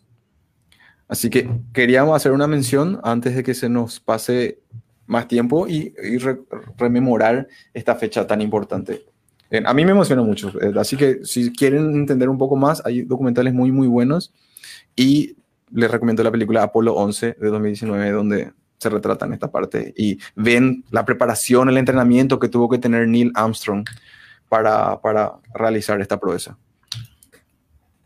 Cabe decir que Armstrong como Collins fallecieron, creo que Collins falleció este año. Sí, o el año pasado ya era. No, este año el- falleció, a principio de año. Y el único Este que queda vivo hoy en día de los es Buzz Aldrin. El 28 de abril de 2021 falleció Mitchell Collins. Au. Y el único que Sí, nos queda vivo, vivo es Buzz, Buzz Aldrin. Aldrin. Que creo que acá me mencionaron, acá aprendí que en, en homenaje a él se creó el personaje de Buzz Lightyear. Sí, yo el viernes pasado nomás supe eso y nunca relacioné. Y pese que yo vi muchísimo tiempo, vi el Toy Story este, pero jamás asocié que eran, o sea, que, que estaba inspirada en la figura. No recuerdo quién era, que yo creo que Waldemar dijo, no, ¿qué le parece? Y, y, eh, después que cortamos la transmisión, yo revisé realmente si le parecía, y para mí no le parece, pero bueno, está bien. Algo que, o sea, si a las personas les interesa más sobre esta misión Apolo 11, si ustedes entran en la página de la NASA, ustedes pueden encontrar fotos, videos, porque algo que ocurrió también con esto fue que estas misiones fueron, tenían la, la capacidad de transmitir en tiempo real a la Tierra. Y la gente Así estaba siguiendo Las primeras cámaras de TV que se llevaron a otro- a otro mundo, básicamente. La gente prendía su tele y estaba viendo ahí el hombre viajando a la luna. Imagínate, en 1969, una locura ver eso. Sí. Em, acá dice, "Mm, mira, interesante, el comandante Armstrong fue el primer humano que pisó la superficie el 21 de julio de 1969 a las 2.56 hora internacional. Bueno, dos horas pasando el 20 de julio. Sí, eso te iba a decir. Lo que pasa es que, bueno, si te regís por el, la UTC, ¿verdad? El, eh, es el 21 de julio ya. Pero eh, en teoría, en gran parte, y creo que en Estados Unidos principalmente, era todavía 20 de julio. Posible, creo que era así la relación. Eso sí, me puedo equivocar y me pueden corregir, pero no, creo que era por eso es que 20 de julio se hace el, generalmente el, el alunizaje. Mi papá, mi papá nació un 21 de julio de 1960.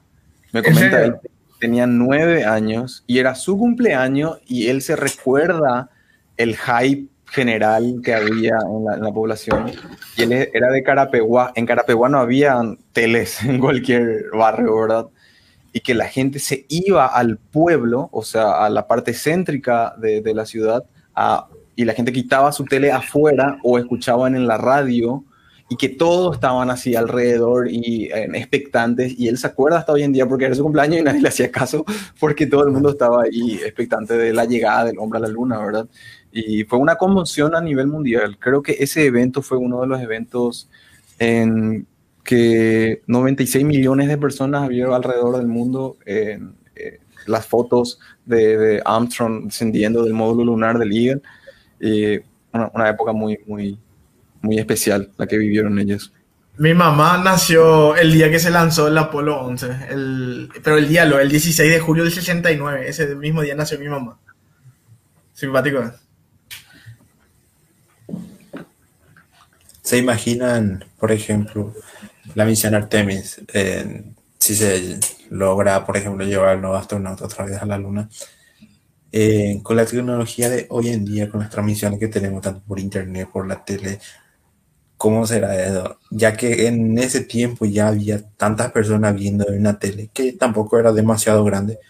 Y a pesar de eso había un montón de personas viendo. Imagínense ahora, donde incluso en la ciudad mismo hay, en Estados Unidos y en otros países, en la ciudad mismo así te ponen una pantalla gigantesca para ver las cosas. Dale me gusta si llega a compartir si no llega. Así es. Hashtag, hashtag llegamos a la luna. Un Twitter ahí. No, verdaderamente sería fascinante vivir eso. Eh, ojalá que en esta década lo veamos, ¿verdad? Porque con esto de ver los cohetes de SpaceX aterrizar más luego yo recuerdo el hype que había, era ya mucho y la llegada del hombre a la luna y que se quede y que tengamos una base lunar eh, sería muy, muy, muy interesante. Eh, ¿Y será que vale la pena mencionar a las personas que creen o dicen que no llegamos a la luna? Mm, mm, mm, Eh, a mí creo siempre, que a, esta ya está refutado ahora, pero siempre hay a, algunos que no les llega el memo de hace 52 años, ¿verdad? Pero Yo siempre me emociono con estas cosas porque digo, lo, una proeza de la ingeniería humana y vos no sabés, la tecnología no tenían ni crearon para irse y así me emociono todo. Recuerdo que un amigo me dijo, no me digas que vos crees que ellos llegaron ahora. Claro que sí, viejo, sí, la NASA, no sé qué. Y me dice, ¿quién fue el presidente de la NASA en esa época? Entonces él lo que se iba a poner en plan de cuestionar todo, cuestionar la NASA, quién era su presidente, quién le puso ahí, y, que, y se iba a ir muchísimo, ¿verdad? Em, recuerdo que me costaba hacer divulgación con ese tipo de personas porque que, si no quiere creer y si no le parece que no es así, y a él le parece mucho más plausible que sea una conspiración, bueno, aunque la navaja de Ockham no dice todo lo contrario, ¿verdad? Deberíamos de optar por lo que sea más lógico, ¿verdad? Y pensar que miles de personas que estuvieron involucradas en este proyecto estén mintiendo y que nadie haya dicho nunca nada. Pero fuera de eso, hay ya experimentos que se dejaron en la superficie de la Luna, que sabemos que están ahí y que hoy en día se hacen experimentos con, con esos objetos que están en la superficie lunar, ¿verdad? Por ejemplo, entre ellos tenemos el... Tenemos un, espejo omnireflector que lo que hace es refleja un haz de luz en la misma dirección que le llegó. Entonces, vos estás en la Tierra, disparas un haz de luz y un láser, y con bastante precisión tenés que saber dónde está ubicado ese reflector. La luz va a viajar los dos segundos que le toma llegar a la Luna, va a rebotar en el reflector, va a volver dos segundos después y si hiciste bien la matemática llegó en el lugar donde vos estabas y vos tenés un receptor de ese láser, vos vas a poder eh, medir con, con muchísima precisión a qué distancia está la Luna, por ejemplo, de la Tierra. Gracias a este omnireflector que fueron dejados en estas misiones Apolo, porque hay, algo que hay que mencionar, hubieron tres misiones posteriores a Apolo que aterrizaron en la Luna. Entonces, se hicieron muchas eh, misiones y lo simpático era que en las siguientes misiones exitosas la gente ya no le importaba, ya era, ah, bueno, si ya llegaron, volvió la otra vez, ¿verdad? En las misiones siguientes inclusive llevaron un rover o una especie de vehículo tripulado como un autito que podían pasearse para, para eh, recolectar más muestras. Entonces, estas futuras misiones que se realizaron y que aterrizaron, que alunizaron, se dejaron estos experimentos. Entonces, hoy en día nosotros podemos medir con precisión la distancia de la Tierra a la Luna. Y así aprendimos que la luna se está alejando de la Tierra. Poquito a la vez, pero se está alejando. Y ahí justamente ahora Jorge se fue porque ya me iba a poder, me, iba a poder dar el crédito a la chica que hace también divulgación científica en Twitter, no recuerdo ahora el nombre, que hizo una, una analogía que me pareció muy interesante recordar y ahora la menciono con ustedes, que es que a la velocidad con que se aleja la luna es casi igual a la velocidad con que nos crece la uña. Entonces, cuando vos te cortes las uñas y veas ese grosor, ese es el grosor que se alejó la luna o que se aleja la luna de nosotros en todos los años. ¿Era así, verdad, Jorge? Sí, eh, así es. Creo que son no sé cuántos centímetros, son 3,8, algo así era. Y va a haber un momento en que, como ahora, seguramente, no sé si mencionaste ahora en este tiempo que yo me pause, que vemos solamente la misma cara de, o sea, la misma cara de la luna siempre vemos. Y va, va a haber un momento en que la luna va a estar tan alejada, bueno, no tan alejada, eh, hablando cósmicamente, lo muy lejos, ¿verdad? Pero alejada de, de, lo que está actualmente, que vamos a poder ver la luna de, ya en, en, otras fases, con, ya no vamos a estar acoplados eh, de marea de la misma forma que está ahora vamos a poder ver el lado oscuro de la luna. Yo estaba investigando y vi que por cada año alrededor de 38 milímetros eh, se aleja la luna de la Tierra. 3,8 centímetros. Y eh, llegará, por ejemplo, un tiempo, creo que esto ya se, no sé si se comentó ¿no? en el podcast, pero que llegará un tiempo donde la luna se aleje tanto que ya no vamos a tener eclipse lunar, por ejemplo perdón, eclipse solar. Eh, Van a ser anulares. En la Tierra. Ya que ahora mismo, pues, eh, haciendo una comparación, en la luna cuando se pone entre el Sol y la Tierra, consigue tapar la, la luz del, del, sol. Pero llega un tiempo donde la luna se va alejando, entonces ya no va a tapar toda eh, esa visión que tenemos del sol. Entonces ya eh, va a desaparecer lo que es el eclipse solar. Wow, increíble. Eh, y cosa que creo que ya ocurre, de repente los eclipses solares que hoy en día vos ves, tenés que tener suerte que para que sea total, dependiendo, depende mucho de las condiciones, porque si no terminas viendo un eclipse anular.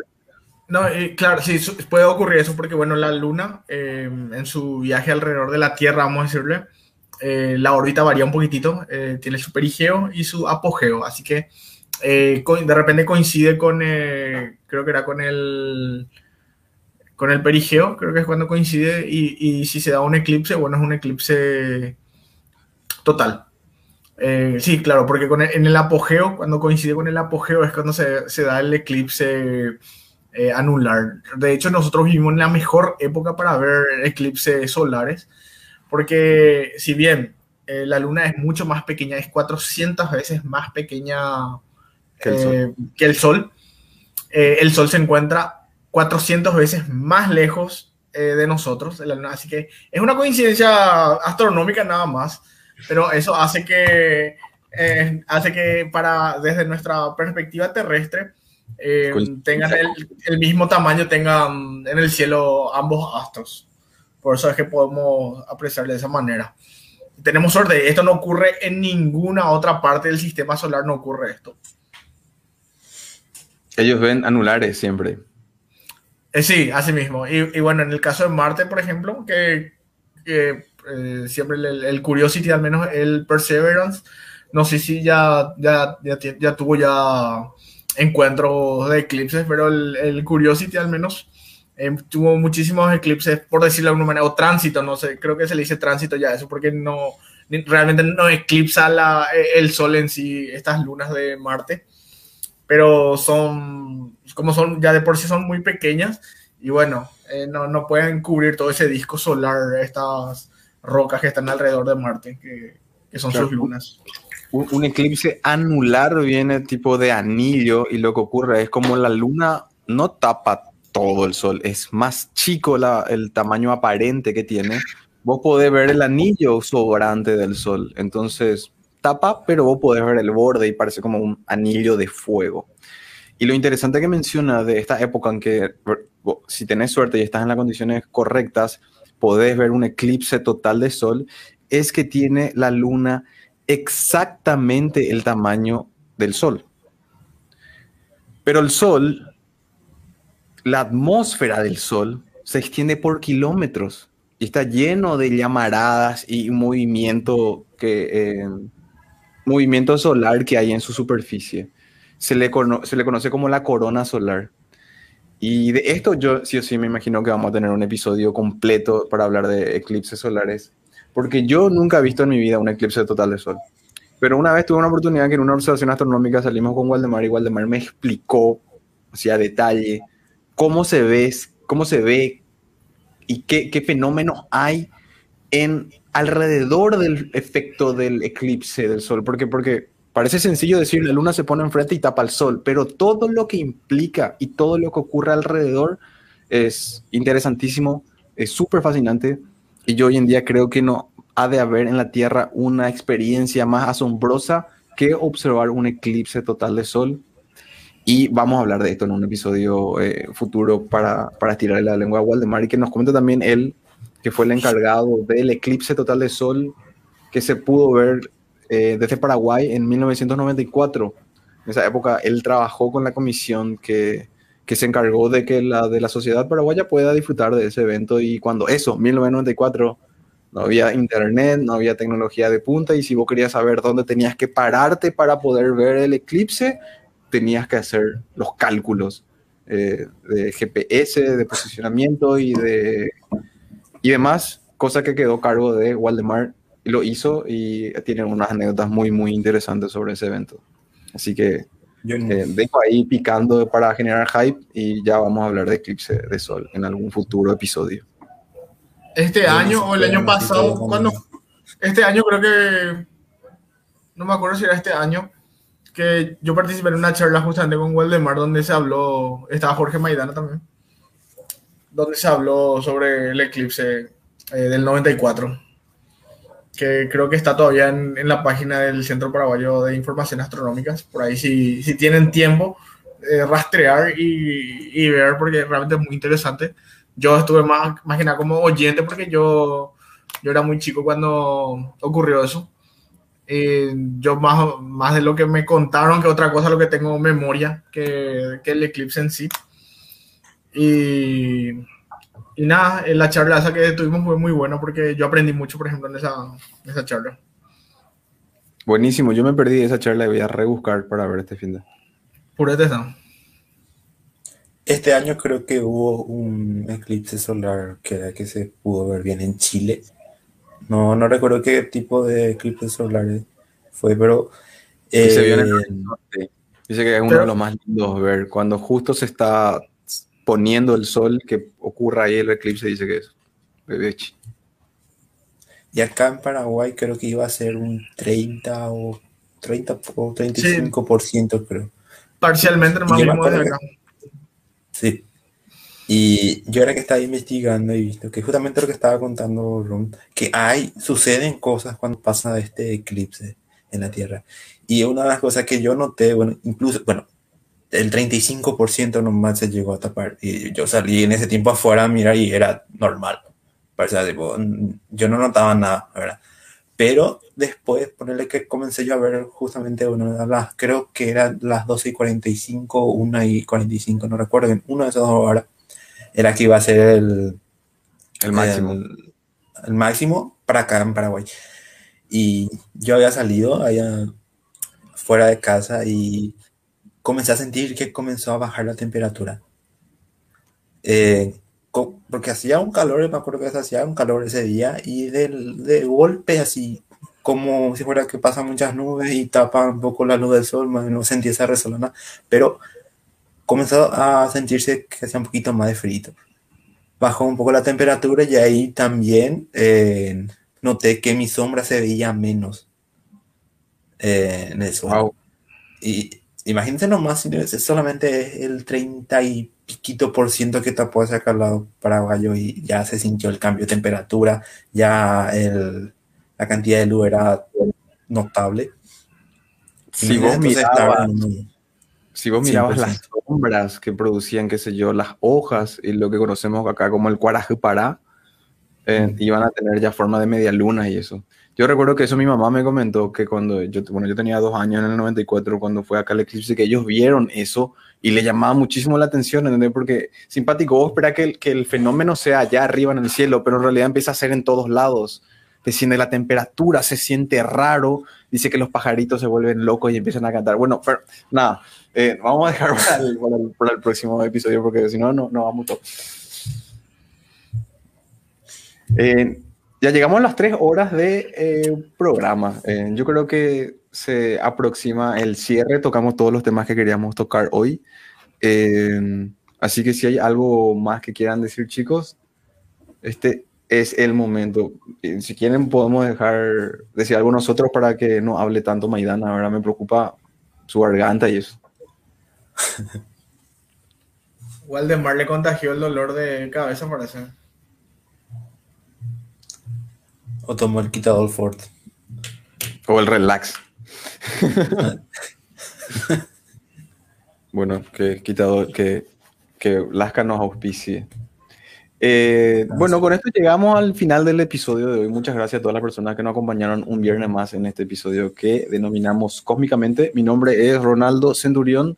Me pueden encontrar en Instagram como arroba ronald-zen soy divulgador de la página o de la, de la red de voluntarios de divulgador científica Entropy. Pueden también encontrar la página de Entropy en Facebook. Y muchísimas gracias por acompañarnos en esta ocasión. Bueno, muchísimas gracias por acompañarnos en la transmisión. Eh, espero que la próxima semana se sumen otra vez. Y, y, a mí me pueden buscar como Cosmos Sapiens Astronomía, tanto en Facebook, Instagram y Twitter. Y también, como siempre, les pido que nos hagan el aguante en, nuestra, en nuestro canal de YouTube, que este, esta transmisión voy a subir ahora. eh, una vez que termine, obvio, eh, a Cósmicamente Podcast, eh, que se suscriban y que compartan, porque, bueno, hasta ahora recibí muy buenos comentarios, pero no tenemos todavía muchos suscriptores. Y, y bueno, que, que, nos hagan el aguante de esa manera suscribiéndose, nos va a ayudar mucho a poder seguir con este proyecto. Genial y nada más también agradecerle a todos por estar aquí escuchándonos, a ustedes también por otra vez darnos toda esa información que cada uno tiene para aportar en este programa y que como dijo justamente Jorge, que nos apoyen también en nuestro canal de YouTube y a mí van a poder encontrar como Oleada Científica tanto en Facebook como en Instagram y nada más que dejen sus preguntas en la página del Centro para Informaciones Astronómicas. Así nosotros vamos a estar tocando eso en el próximo capítulo. Maidana, si es que está todavía despierto.